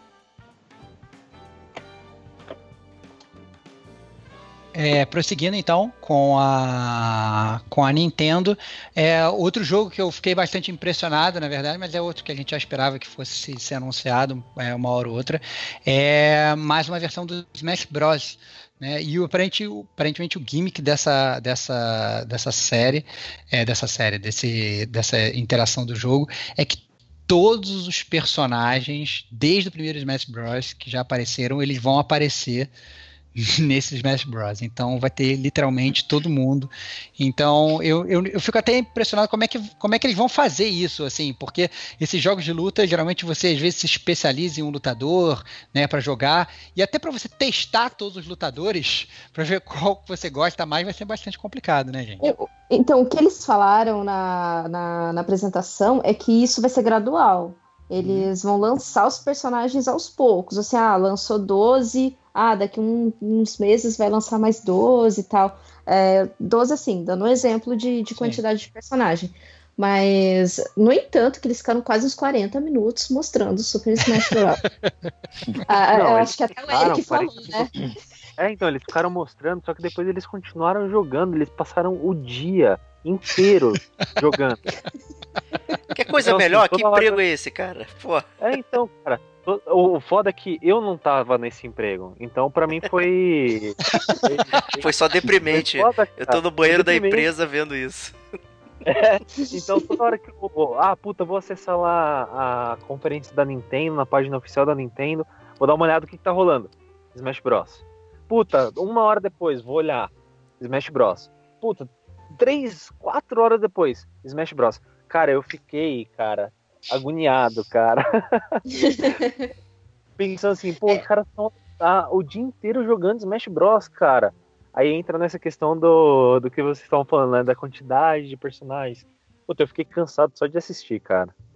É, é, que o, assim, é o competitivo da Nintendo. É até engraçado falar isso, mas eles, eles têm muita competição do, do Smash Bros. no, pela Nintendo, assim, sabe? Que o pessoal organiza e tudo mais. Então, o, o carro forte de, de, competitivo da Nintendo é o Smash Bros. No entanto, que acho que foi em 2014, quando lançou do 3DS, quebrou muito direcional aí. o slide pad do, do, do 3DS, muita gente perdeu aí por causa do Smash Bros. Imagino. É, outro jogo também que foi lançado pela, pela Nintendo, aí eu, eu a Kate, eu lembro que ela falou lá que tava dando pulinho já de alegria. É mais um Mario Party, né? Que é um jogo aí super conhecido para jogar em grupo, com a galera, em casa Isso. e tal. Eu não sei se vai, vai, vai ter é, digamos, co-op online do jogo, mas pelo menos assim, até o próprio trailer do jogo mostra a galera, né, levando Switch pra rua, juntando dois switches, é, é, é, e os dois switches se comunicando. É, eu achei meio perigoso, assim, no Brasil.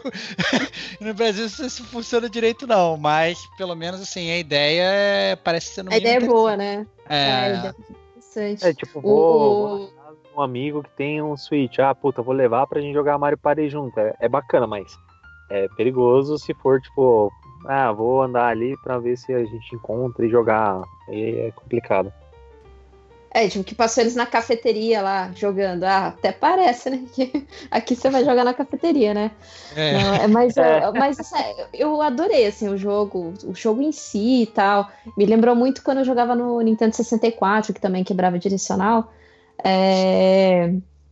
eu gostei bastante. A interatividade, assim, eu achei super sensacional. O que prova que o carro forte mesmo do, do Nintendo Switch é essa coisa dele ser um híbrido, né? Um híbrido tão maleável assim que você consegue levar na casa do seu amigo. Claro que isso não acontece com frequência, né? Porque Brasil, assim, não dá. Mas a ideia é muito boa. É um jogo que eu pretendo comprar sim, porque eu lembro que dava para jogar sozinho. Você jogava contra o, o o próprio videogame, né?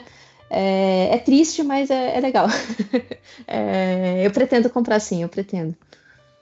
Só, só é. preciso de plays para jogar, né? A Esse pergunta é se você vai comprar o Mario Party primeiro ou, vai, vou, ou se você vai ter tempo para jogar o Mario Party, já que você vai estar parada jogando Mario Tênis, né, Kate? Porque é outro que também Nossa, não, foi anunciado e que vai, que vai ficar comandando aí, né?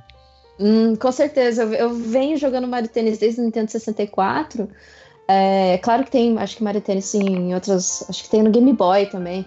Mas eu conheci o Mario Tênis jogando no Nintendo 64 e tem no 3DS, que eu sou extremamente viciada jogando aquele negócio. E agora, dia 22, que lança o, o, o Mario Tênis Ace, eu tô bem, bem, bem feliz, bem contente, porque já tem um outro amigo que vai comprar também, a gente vai jogar no modo cooperativo, e o legal é que no modo cooperativo você joga contra outras, outros players no mundo todo, né? Eu testei ele, eu achei o. Eu testei o beta que teve dele aí de cinco dias. Eu achei super legal, super interessante. O único problema é quando você pega player assim dos Estados Unidos, da, da Europa, daí é complicado, mas antes de começar a partida você consegue ver a, o sinal de, de rede da pessoa. Se for um sinal de rede muito baixo, já pode sair da partida que nem, nem vai rolar. Entendi. É, outro jogo que foi anunciado aí foi um Fire Emblem para Switch, para quem não conhece aí, é aquela série super famosa aí, que fez aí é, vida no 3DS, uma série de combate tático, né? Me lembra muito o Final Fantasy Tactics, meu, meu grande favorito. É, e Serginho, você aí que eu presumo aí que da, de todo mundo que está aqui é o único que não tem o Switch ainda, é, é um jogo que faria você comprar o Switch ou algum outros desses que a gente falou? Não. Ah, o Mario Tênis com certeza e o Mario Party pela nostalgia e lembrança das diversões com os amigos na época de Nintendo 64. Esses dois me fariam adquirir Nintendo Switch, assim como outros jogos lançados, né? O Mario Odyssey, Zelda, mas para não ficar chovendo no molhado e dando outros exemplos, né? O... E aí eu acho que a gente pode encerrar a Nintendo falando aí do, do grande petardo aí, que na verdade já tinha sido anunciado antes, as pessoas já arrancaram os cabelos aí, que é o Pokémon, né? No meu caso específico, eu não sou muito fã da série, né? É, é, não sei porquê, eu acho que quando começou a sair Pokémon, acho que eu já tava meio velho, assim, foi uma coisa que nunca me cativou, mas eu sei que a gente já tem dois viciados, que a Kate é, o Eric também é, e que cheiram aí o Pikachu como se fosse droga, né? Então. então, é, é, que que. Cara, que... Eu ainda do, do Digo, né, cara? Digo é, pô, o, é que o Digo não, não apareceu, né? Mas o Digo, o Digo ele, na verdade. Ele, é, ele, ele, ele, na verdade, ele não tá aqui agora, provavelmente porque ele já tá fazendo fila pra comprar o Pokémon, então ele tá na rua. É. então... Ele tá na Nintendo Store lá, na, lá em é, Nova York. É, exatamente, exatamente. E como é que tá essa ansiedade de vocês aí pelo Pokémon? Ah, cara, Pokémon, é... pensando em tudo que, que eles fizeram no anúncio, cara, eu tô muito empolgado. A gente só tava discutindo a questão de algumas alterações da mecânica, do modo de Pokémon selvagem, que deixou de ter uma batalha do seu Pokémon contra um Pokémon selvagem e já vai pro estilo de captura do Pokémon Go, que eu achei talvez não tão bacana. Para mim, eu acho que a batalha mas no contexto geral parece que vai ser um jogo espetacular, até porque ele volta para é, a região de canto, na, assim como foi lá no Pokémon Amarelo, então tem um Pokémon também que é o Pikachu ou o Eevee que vai andar no seu ombro e parece que você também coloca mais um para te seguir.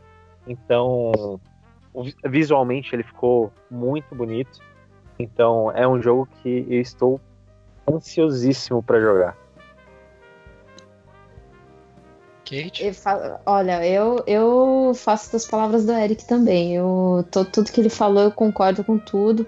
É, essa coisa do, do Pokémon selvagem também, acho que. De você não, não ter a batalha com o Pokémon selvagem, eu fiquei meio com o pé pra trás tal. Aí eu fiquei, ah, será que eu compro? Mas aí apareceu na E3 o gameplay, aí ferrou. Eu falei, não, eu vou ter que comprar. E também o, o que causou a Terceira Guerra Mundial na internet foi o fato de vir só a primeira geração ah, nesse jogo dos Pokémons. Então só terão 151 Pokémons. Só, só. E só. Só. só. Que loucura. E acho que junta, juntamente com o lançamento do jogo vai vir um. É tipo um controle, né? Que é uma Pokébola. Que, que você simula, né? Você jogando a Pokébola no Pokémon. Só que, tipo, 100 dólares num, num controlinho de Pokébola que você vai usar três vezes, praticamente. O único, único, assim, a mais de você comprar essa Pokébolinha aí é que vem o Mil, né? O Mil vai ser o, o Pokémon de evento, entre aspas, você comprando a, a Pokébola.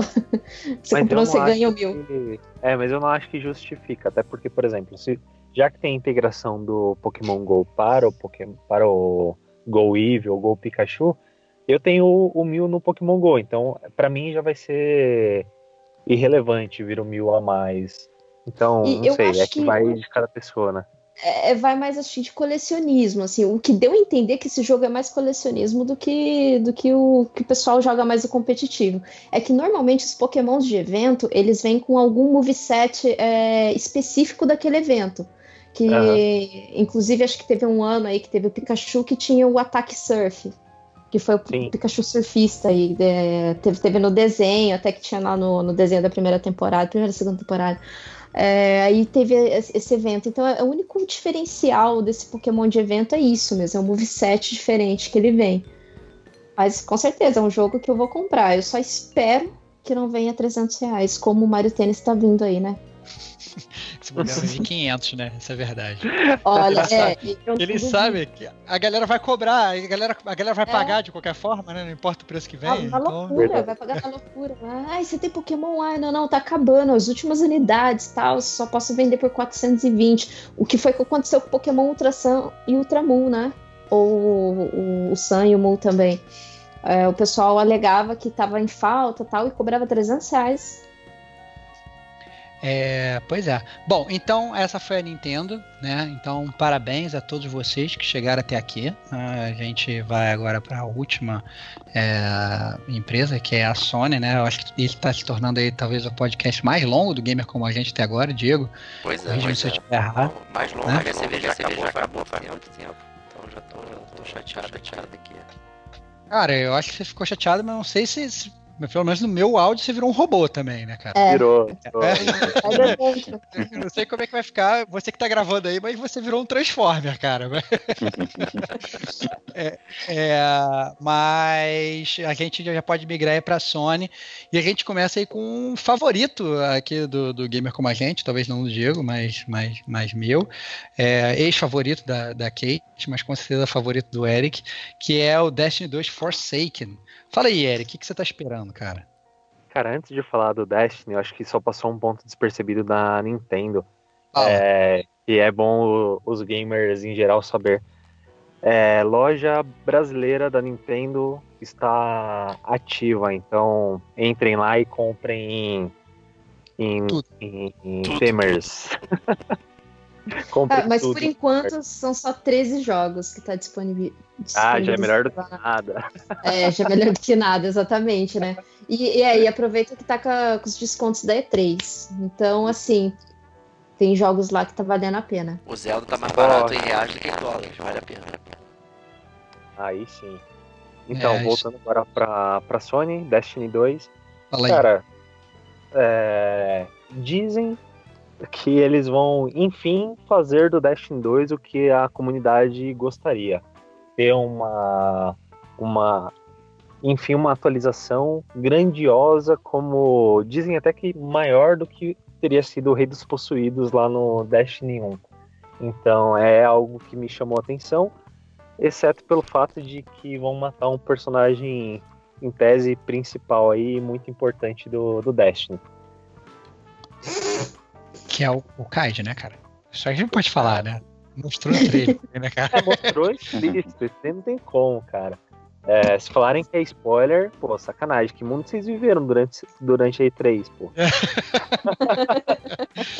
É verdade, mas, mas então você, você tá dentro, né, Eric? Você vai, vai, Pô, vai voltar pra Terra dos Dez. eu, vou- eu pretendo, eu pretendo. E você, Kate? Passa longe?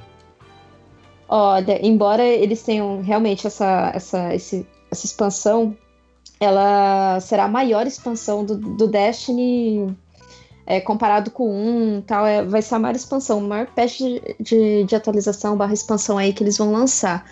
E acho que a Sniper voltou a ser secundária, né? Que uma vez até falei, nossa, se a Sniper voltasse a ser secundária, quem sabe? Mas mesmo Sniper secundária, cara, não, não volto, não, não consigo Que mais. isso? Não acredito. Não consigo Caraca. mais. Não dá. Eles- junto com o, Kai, com, com o Cade lá, eles mataram o Destiny 2 também. Não tem como. Não, vai rolar. Tá morto. Tá Tá morto. morto. É, o, o segundo, o segundo jogo aí que a gente vai falar sobre a Sony é Trover Saves the Universe, que eu não vou falar que é bomba, porque eu vou deixar vocês falarem que é bomba, é, mas que é Bomba. um jogo... É, É ó, obrigado, Diego. Obrigado, Diego.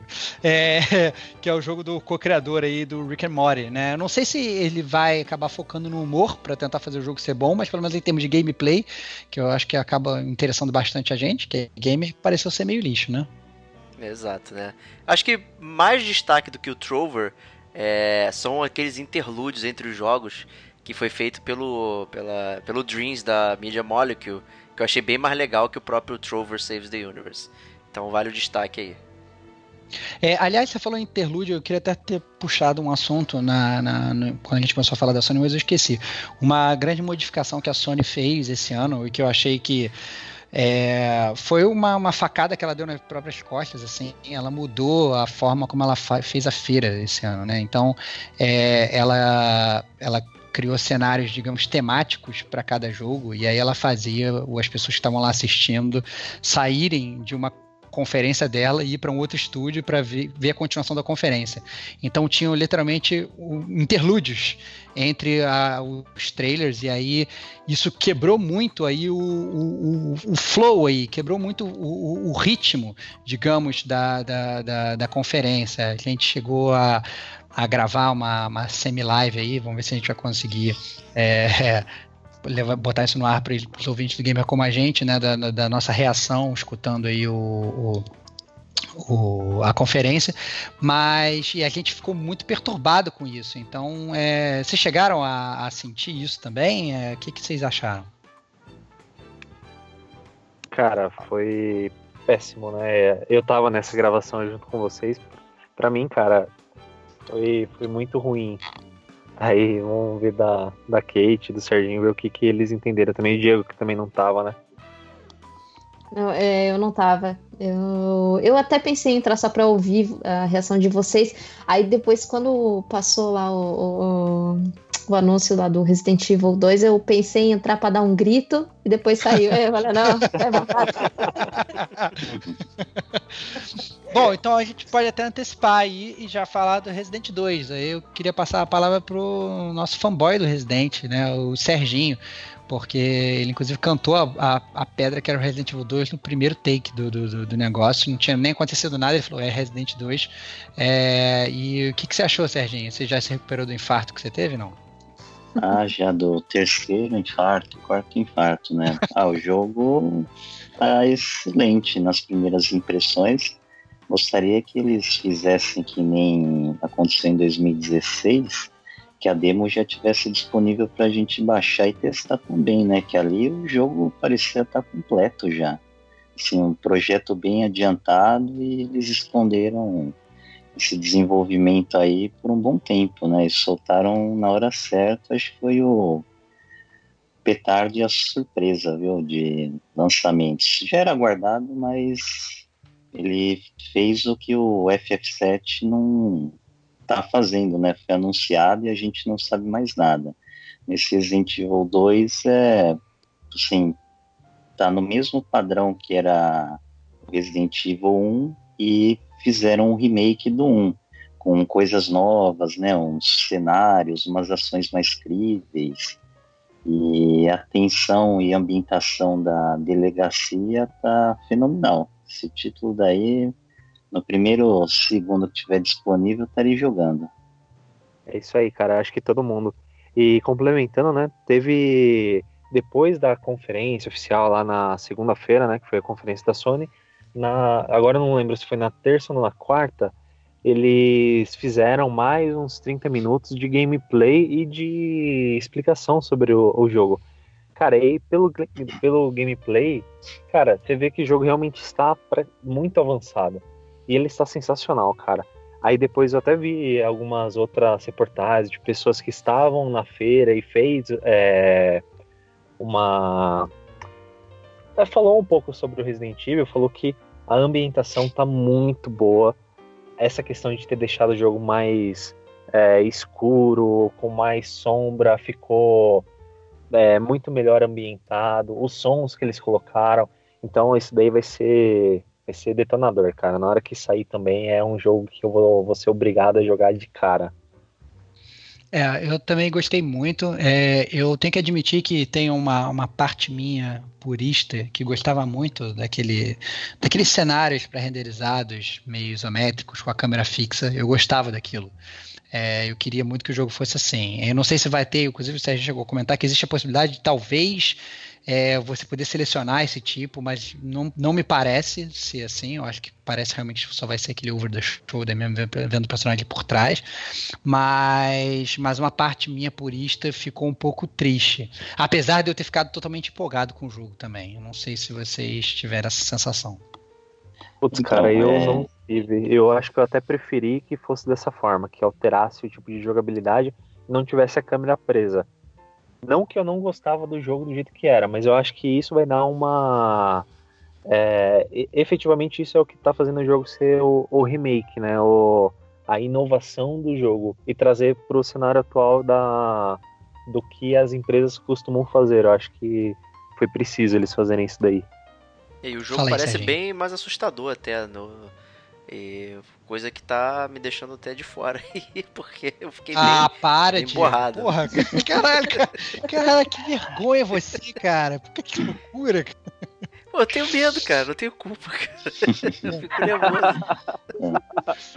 É, bom, é, é, Serginho, fala aí que você ia comentar. Então, respondendo a sua indagação, já rolaram já notícias aí que vai ter opção de câmera fixa, mas aí é que tá, né? A gente vê nessa super demo aí do jogo completo, né? Que a delegacia ela tem partes que estão bem iluminadas e para determinados locais tá na escuridão. Então você vê que o personagem já puxa uma lanterninha e com a outra mão ele fica mirando e você tem que apontar a lanterna para iluminar os locais. Isso com câmera fixa vai ter que ter um esqueminha para compensar, porque você vai estar tá controlando o personagem e a câmera, né? É verdade. Então o esquema de iluminação vai ter que ter é, um joguinho aí. Vai ser pra, praticamente fazer dois jogos, né? É, realmente eu entendo que talvez fique muito complicado. É, Bom, pode ser, até aquela dificuldade que nós mencionamos aqui nessa gravação de jogos que são feitos para primeira pessoa e você bota uma opção para terceira pessoa. Algumas coisas não casam e não são harmônicas, né? Você vê que tem algum defeito, alguma coisa não fica esteticamente bonita ou até mesmo funcional. É, bom, é isso. É, prosseguindo com a Sony, a gente pode falar de Control, né? Eu não lembro, na verdade, quem tinha falado quando a gente estava vendo a, a, série que ele parecia com o Quantum Break, mas na verdade ele foi feito, inclusive, com o mesmo engine de, de Quantum Break, né? Falando que vai ser um shooter, é, né, um jogo de tiro sobrenatural.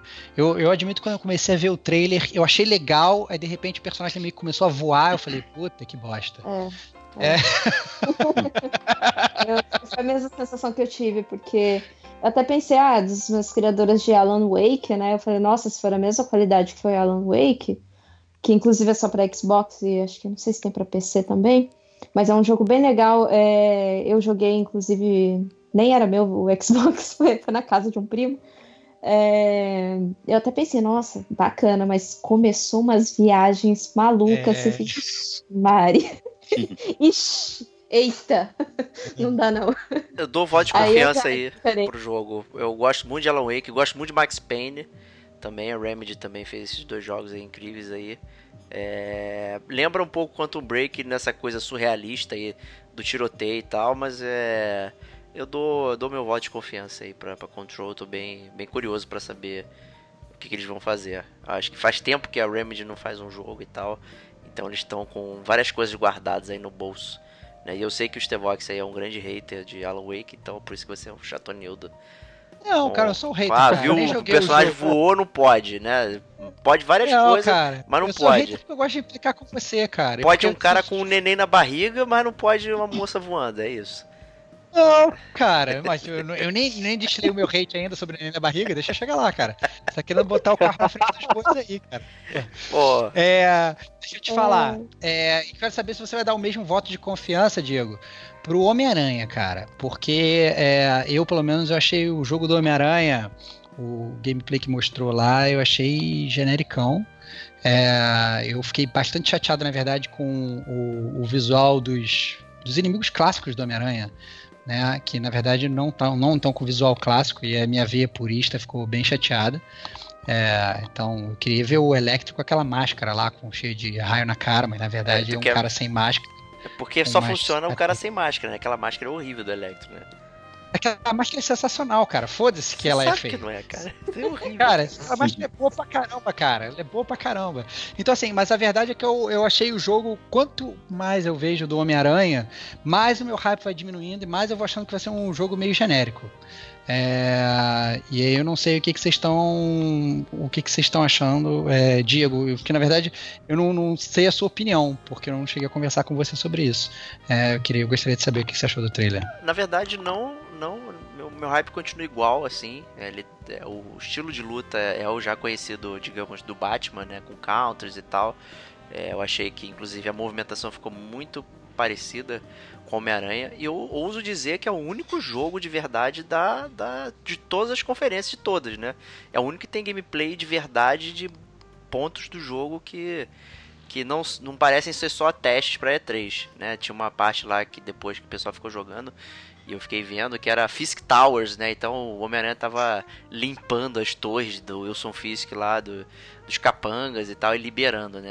Coisa típica Batendo de- vários inimigos É, genéricos isso. sem nenhum coisa enredo. típica de mundo aberto aí que eu, que eu sempre detono, né? Mas é, em termos de, de jogabilidade e tal, me pareceu bem, bem agradável, bem aprazível. é, eu com certeza vou dar chance aí é, e tal. Eu gosto desse estilo do, do, do jogo de counter, né? Então parece bem, bem maneiro. Eu, eu dou voto de confiança, cara. É, é, eu gosto bastante do Homem-Aranha, quero ver o que que, que, que vão fazer aí com, com o amigão da vizinhança aí. Kate, não, não, não soube a sua opinião. O que, é que você pensou do Homem-Aranha? É, olha, dessa. Da, acho que foi na E3 anterior que eu tinha visto, quando eles anunciaram, eu tinha gostado. Mas esse último gameplay aí, eu não. Sei lá, baixou bastante meu, meu hype também. Eu penso que vai ser um genérico. Eu espero estar errada, sabe? Porque a gente, sei lá, às vezes a gente tá carecendo um pouco de, de, de jogos um pouquinho mais. é, como que eu posso dizer? é, melhor não digo melhor desenvolvido, sabe? Mas a gente tá um pouco cansado, sabe? Dessa coisa, ah, vai dar porrada ali e tal. É, e que não fique só nisso, mas que tenha uma história um pouco mais consistente, sabe? E, inclusive, eu acho que, não sei se eu, comentei ou se foi o Diego que comentou, que na C3 teve muito jogo de tiro, né? Teve bastante jogo de tiro, não teve nenhum assim que apresentou. Ah, teve tudo bem, teve um outro que apresentou uma história e tal. Mas voltando ao Homem-Aranha, eu, eu não, sei lá, não é um jogo que lançando eu já vou ter vontade de jogar. Eu, eu baixei bastante a minha expectativa com, com o game. Não, teve um pouquinho de downgrade, do, de downgrade aí dos, dos gráficos, mas isso é muito esperado, né? Porém, eu não, não é um, um game que vai me cativar a ponto de querer comprar, assim. Talvez uma promoção, quem sabe. Eu quero saber agora se o Nioh 2, que também foi anunciado, vai cativar o Serginho, né? Se ele que é um fã também desse tipo de jogabilidade, se ele tá dentro ou tá fora. Então, esse Nioh 2 ele já mostrou evolução em relação ao Nioh 1, né?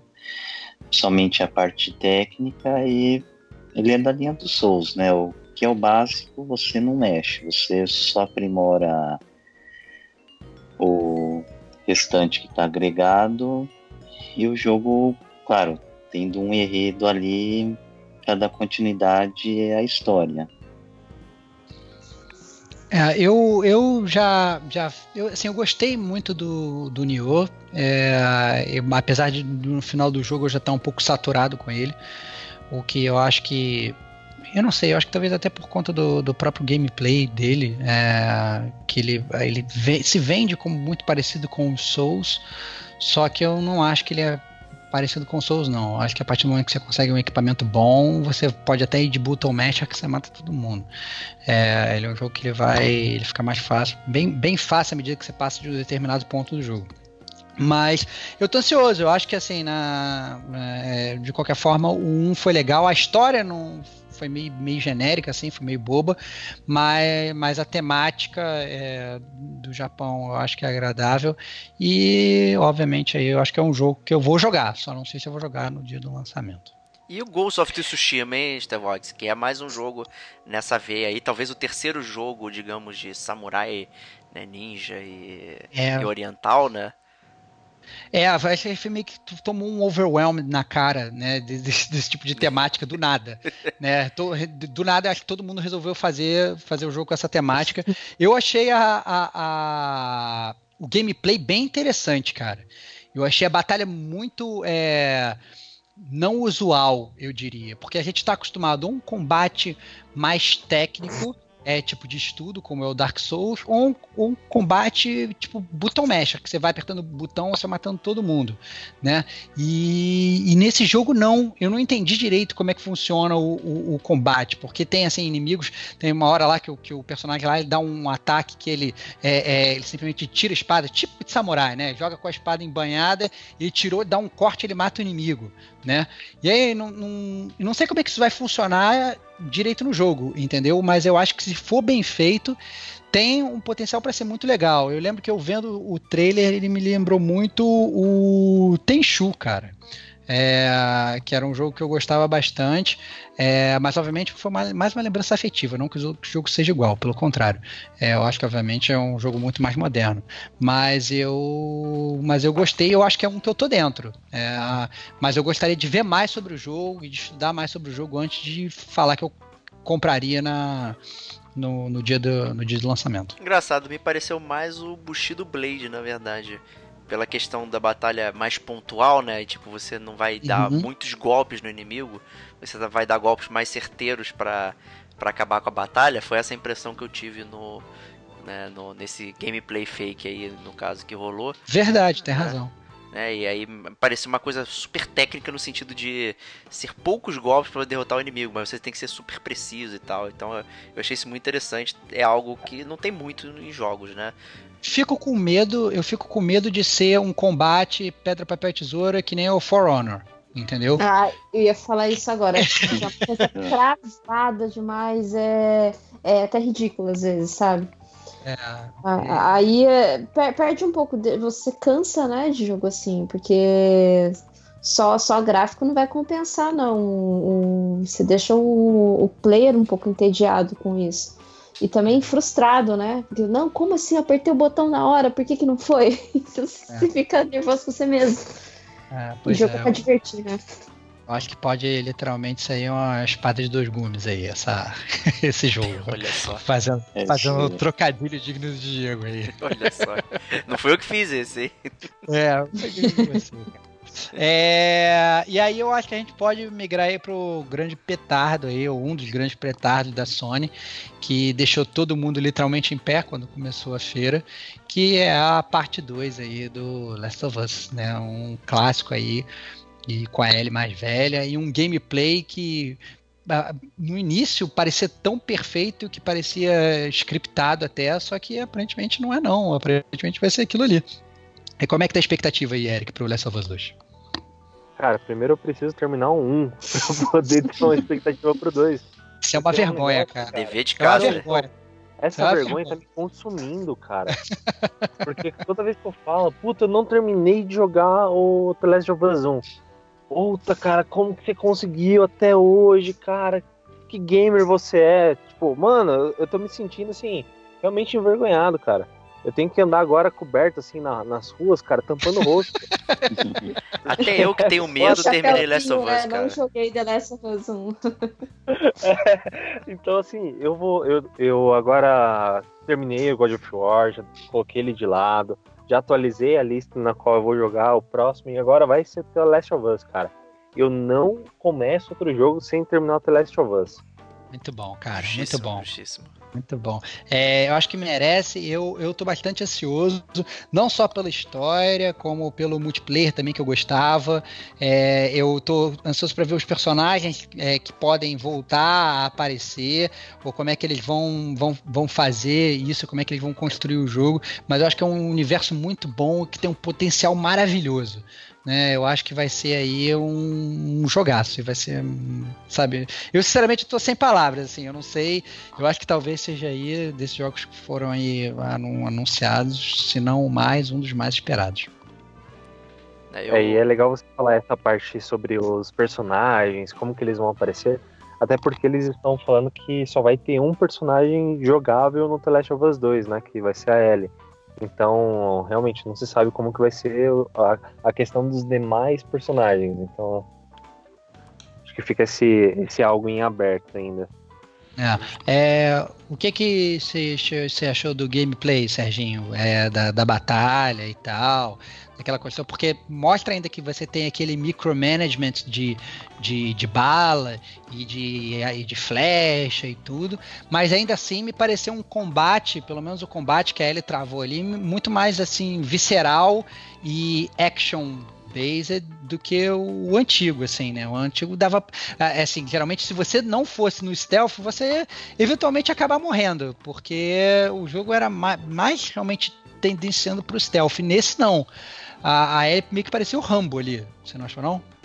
É, eu achei que ela tava bem overpower mesmo, né? Mas até o lançamento deve ter alguma mudança, né, na, nessa jogabilidade, porque até foi muito comentado essa jogabilidade assim de peito aberto, né?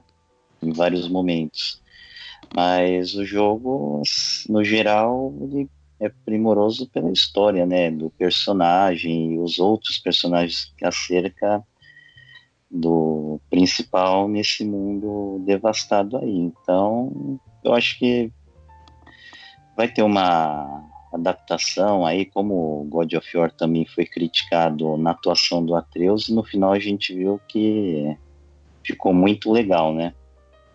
Exceto o Bom, Estevão, que ainda não spoiler. terminou ainda. Sem spoiler, caralho, sem spoiler. Tô terminando. Eu tô no meio, tô no meio. Tô terminando, tô Não, no aí, meio. Não deixa. não, aí não, não é nada de spoiler, é só questão É, não, de não foi spoiler, foi a questão da, da construção do personagem, É. né? Mas é Entendi. coisa que não vai impactar na, na sua experiência. Entendi, entendi. É, bom, então eu acho que a gente pode migrar aí pro último jogo aí do. do Só um recadinho, podcast. só um recadinho. Quem Fala. ficou aí assustadinho aí com, com a beijoca da Ellie aí tal, talvez não tenha jogado Left Behind, né? Então, jogue aí. Verdade.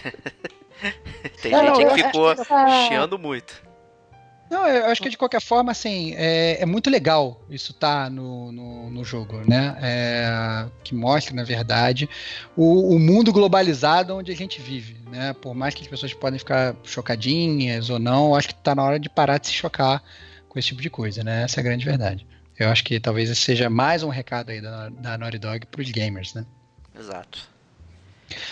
É, bom, então agora eu acho que a gente pode migrar aí pro é, talvez muito esperado, mas eu acho que talvez é, o mais polêmico jogo aí de tudo é O menos entendido, né? o menos entendível, é, eu acho que. Apesar de a gente conhecer, na verdade, certas pessoas aí do mundo dos games que já falam que foi tudo perfeito, foi tudo explicado, estava tudo muito claro. É, são É, gênios aí é. da. É, são gênios, são gênios incompreendidos aí, mas que já entenderam toda a cabeça do Kojima. A gente pode falar aí do Death Stranding, né? É o famoso jogo com bebês e, e sombras e gravetos e cordas, que ninguém sabe direito o que, que é aquilo, com aquele cara carregando aquela caixa de Cavaleiros do Zodíaco de um lado para o outro, é, no, no, no, aquela, aquela armadura de, de, de Pégaso de um lado para o outro, e a gente meio que não sabe o que, que, que, que é aquele jogo, o que, que o Kojima tá querendo dizer pra gente, né? É, eu acho que. Mas, mas o ponto é o seguinte: é, eu acho que cada trailer que sai desse jogo, eu não sei se acontece com vocês também, ele me afasta mais do jogo. Entendeu? É, cada vez mais o voto de confiança que eu quero dar pro Kojima ele vai se perdendo. Eu já, eu já tô quase chegando à conclusão de que o Kojima ele, era um, ele é um cara completamente maluco, né?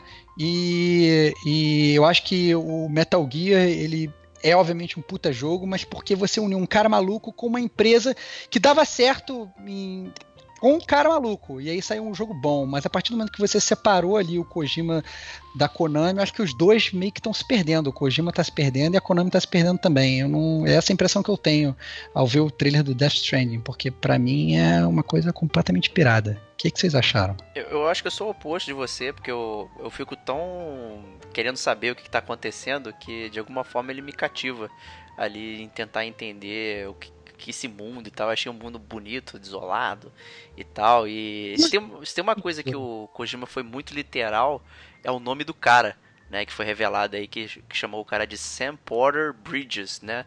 E aí Porter, né? Você pode até brincar sendo um sobrenome ou a própria profissão que o cara tem. Né, de ser um, esse entregador aí do Correios aí do Sedex tal, carregando caixa, cadáveres e tal, né? E, e, o Bridges, ele podendo ser essa suposta ponte aí é, entre os mundos e tal, não sei o que.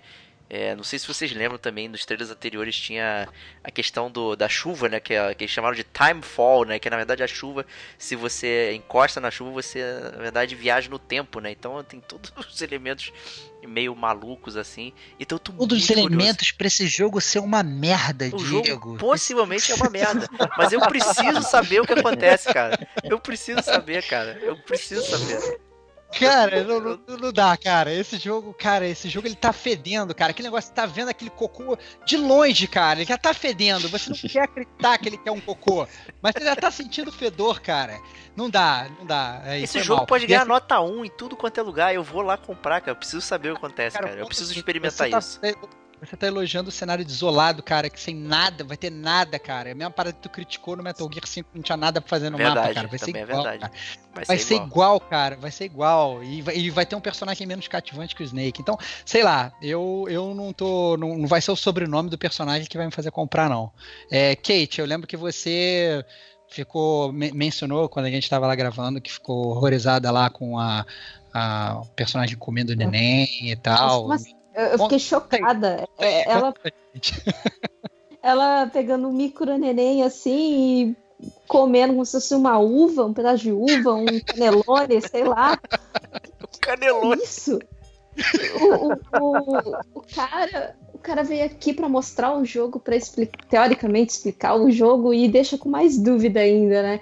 Aí ontem, acho que foi ontem que ele deu uma entrevista na, na E3 e ele foi falando mais ou menos da ideia dele, só que aí bagunçou mais ainda. Aí eu, eu tentei levar em consideração, porque ele fala que ele passou 30 anos na Konami, e agora que ele saiu da Konami, ele tá tentando se reconectar com o novo estúdio dele, com, com esse jogo e tudo mais. Então, por isso que tem a, essas cordinhas. Né? Só que assim, é uma coisa cabeça dele, entendeu? Então, como que, é. como que ele quer passar isso da cabeça dele, de, dessa experiência dele pra gente, é, é uma coisa muito complicada, né? Porque que, que a gente. Se, se, no, se esse último trailer aí a mulher tá comendo neném, o que que é isso? o que, que ele tá querendo passar? Que reconexão é essa? Sabe? É muito complicado mesmo. Eu não. Eu, eu, eu, fiquei, acho que mais o ponto alto do trailer, do trailer para mim foi isso. Foi a mulher comendo neném e eu fiquei chocada. Falei, nossa, que está acontecendo? Meu Deus, o que, que eu perdi? Será que eu, eu dormi no trailer, acordei e, e acordei não entendendo nada? Porque, não sei, não, eu não, não entendi assim o, a história que ele quis passar. Mas. Serginho, Serginho, o que, que você achou? Você também ficou totalmente perdido ou você já encontrou a verdade por trás aí das. Né, lendo aí as entrelinhas do Kojima? Graças a Deus não, né? Porque senão acho que eu já estaria com um problema bem grave. Porque. porque cada trailer, a cada ano, qualquer feira que ele bota alguma coisa a mais, ele só traz mais dúvidas e desconfiança contra esse título. Acho que daqui a pouco eu vou entrar pro time do Diego, que o único voto de confiança que vou dar pro jogo e comprá-lo é saber o que, que o Kojima quer fazer nesse jogo daí, porque não dá para entender nada. É, Eric, você, A Eric. única esperança que eu tenho desse jogo é que tudo isso daí, cara, seja assim, tipo, uma jogada de marketing. O cara parecendo que tá perturbadaço, ferrado, querendo se, tipo, é, dar uma cara dele, um pensamento dele num estúdio novo, fazer um negócio assim, tipo, ferrado.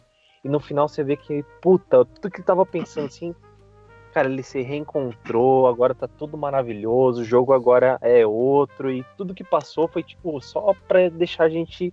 O cara tá Curioso. trolando. O cara tá é, trolando. Tipo, trolando, trolando total. Falando assim, tipo, cara, eu vou deixar esses caras aí tudo maluco, cara. Quando eu jogar o jogo aqui, vai ser um negócio aqui que vai ser das galáxias. E aí ser um jogo totalmente diferente do que foi apresentado até agora. Porque isso- não, isso- realmente, cara, não dá pra entender nada, nada, nada. Cara, isso seria muito maneiro, principalmente com relação às pessoas que estão falando que estão entendendo tudo do jogo, cara.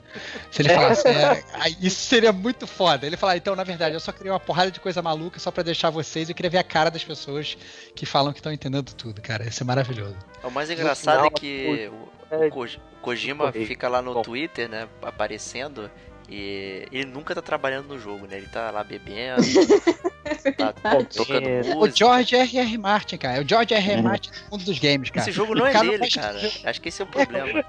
O cara não vai escrever o Game of Thrones, cara, o George R. R. Martin. Ele fica dando entrevista, assinando autógrafo, que nem o Kojima, cara. Fica lá tirando foto, fumando cigarro e tal, e não faz. Sentado no estúdio, escolhendo Sentado- a trilha sonora. É isso aí, isso aí, não dá pra, não dá pra entender. Pra mim, esse jogo é tipo o, aquele filme Being John Malkovich, cara. É um- uma parada que vai ser comparada completamente maluca. Nossa, é verdade. Aquilo é, é mindfuck total. Que que É, vai ser, vai ser o, é, é jornada. Esse jogo é a jornada do Kojima tentando se encontrar e tá querendo que todo mundo embarque nessa jogada com ele. No final das contas, não vai fazer nenhum sentido. É isso. Então, Ou ele, ele pode fazer o que o J.J. Abrams fez com Lost, né? É, jogar a ideia e deixar os fãs construírem o roteiro. Simples. É. Aí ele cata o- algumas coisas do roteiro. Olha, gente, vocês acertaram umas coisas aqui, ó, tá vendo? É, Aí ele vai construindo, vai construindo das ideias dele. é verdade. Pode fazer isso. Espetacular, espetacular. Então, com essa É. nota alta aí, a gente termina, né? Esse... É, é, é, com essa nota, essa dúvida, na verdade, pendente aí, a gente termina aí o podcast do DLC 35 do Gamer Como a Gente. né? é 3 de 2018, aí, né, Diego, o maior podcast provavelmente que a gente já fez, né? Muitas Isso aí. horas. Isso aí, é, e, e saibam que se o aborto for liberado no país, vão ter pessoas comendo neném assim, que nem a moça aí do, do Death Stranding. Não façam isso. então é isso. Agradecer aí a presença do Serginho, da Kate e do Eric. Muito obrigado aí por terem participado aí do chamado da- do Gamer Como a Gente. Foi um prazer tê-los. É, também foi o podcast também com o maior número de convidados, né? Que a gente fez também. Quebramos o recorde, né? Quebramos o recorde. Então foi bem maneiro. E é isso aí, né? Vamos ver o que vai acontecer semana que vem. Acho que vai ser o Serginho, né? Que vai aparecer aí com o Resident Evil, né? É, então vamos ver aí, é, gravar aí a continuação aí do nosso podcast seriado agora, né? Fazer, falar aí sobre os próximos Residentes. Galera que gosta da série pode ficar antenada aí na semana que vem no Gamer Como a Gente. É isso aí. Um grande abraço e até lá.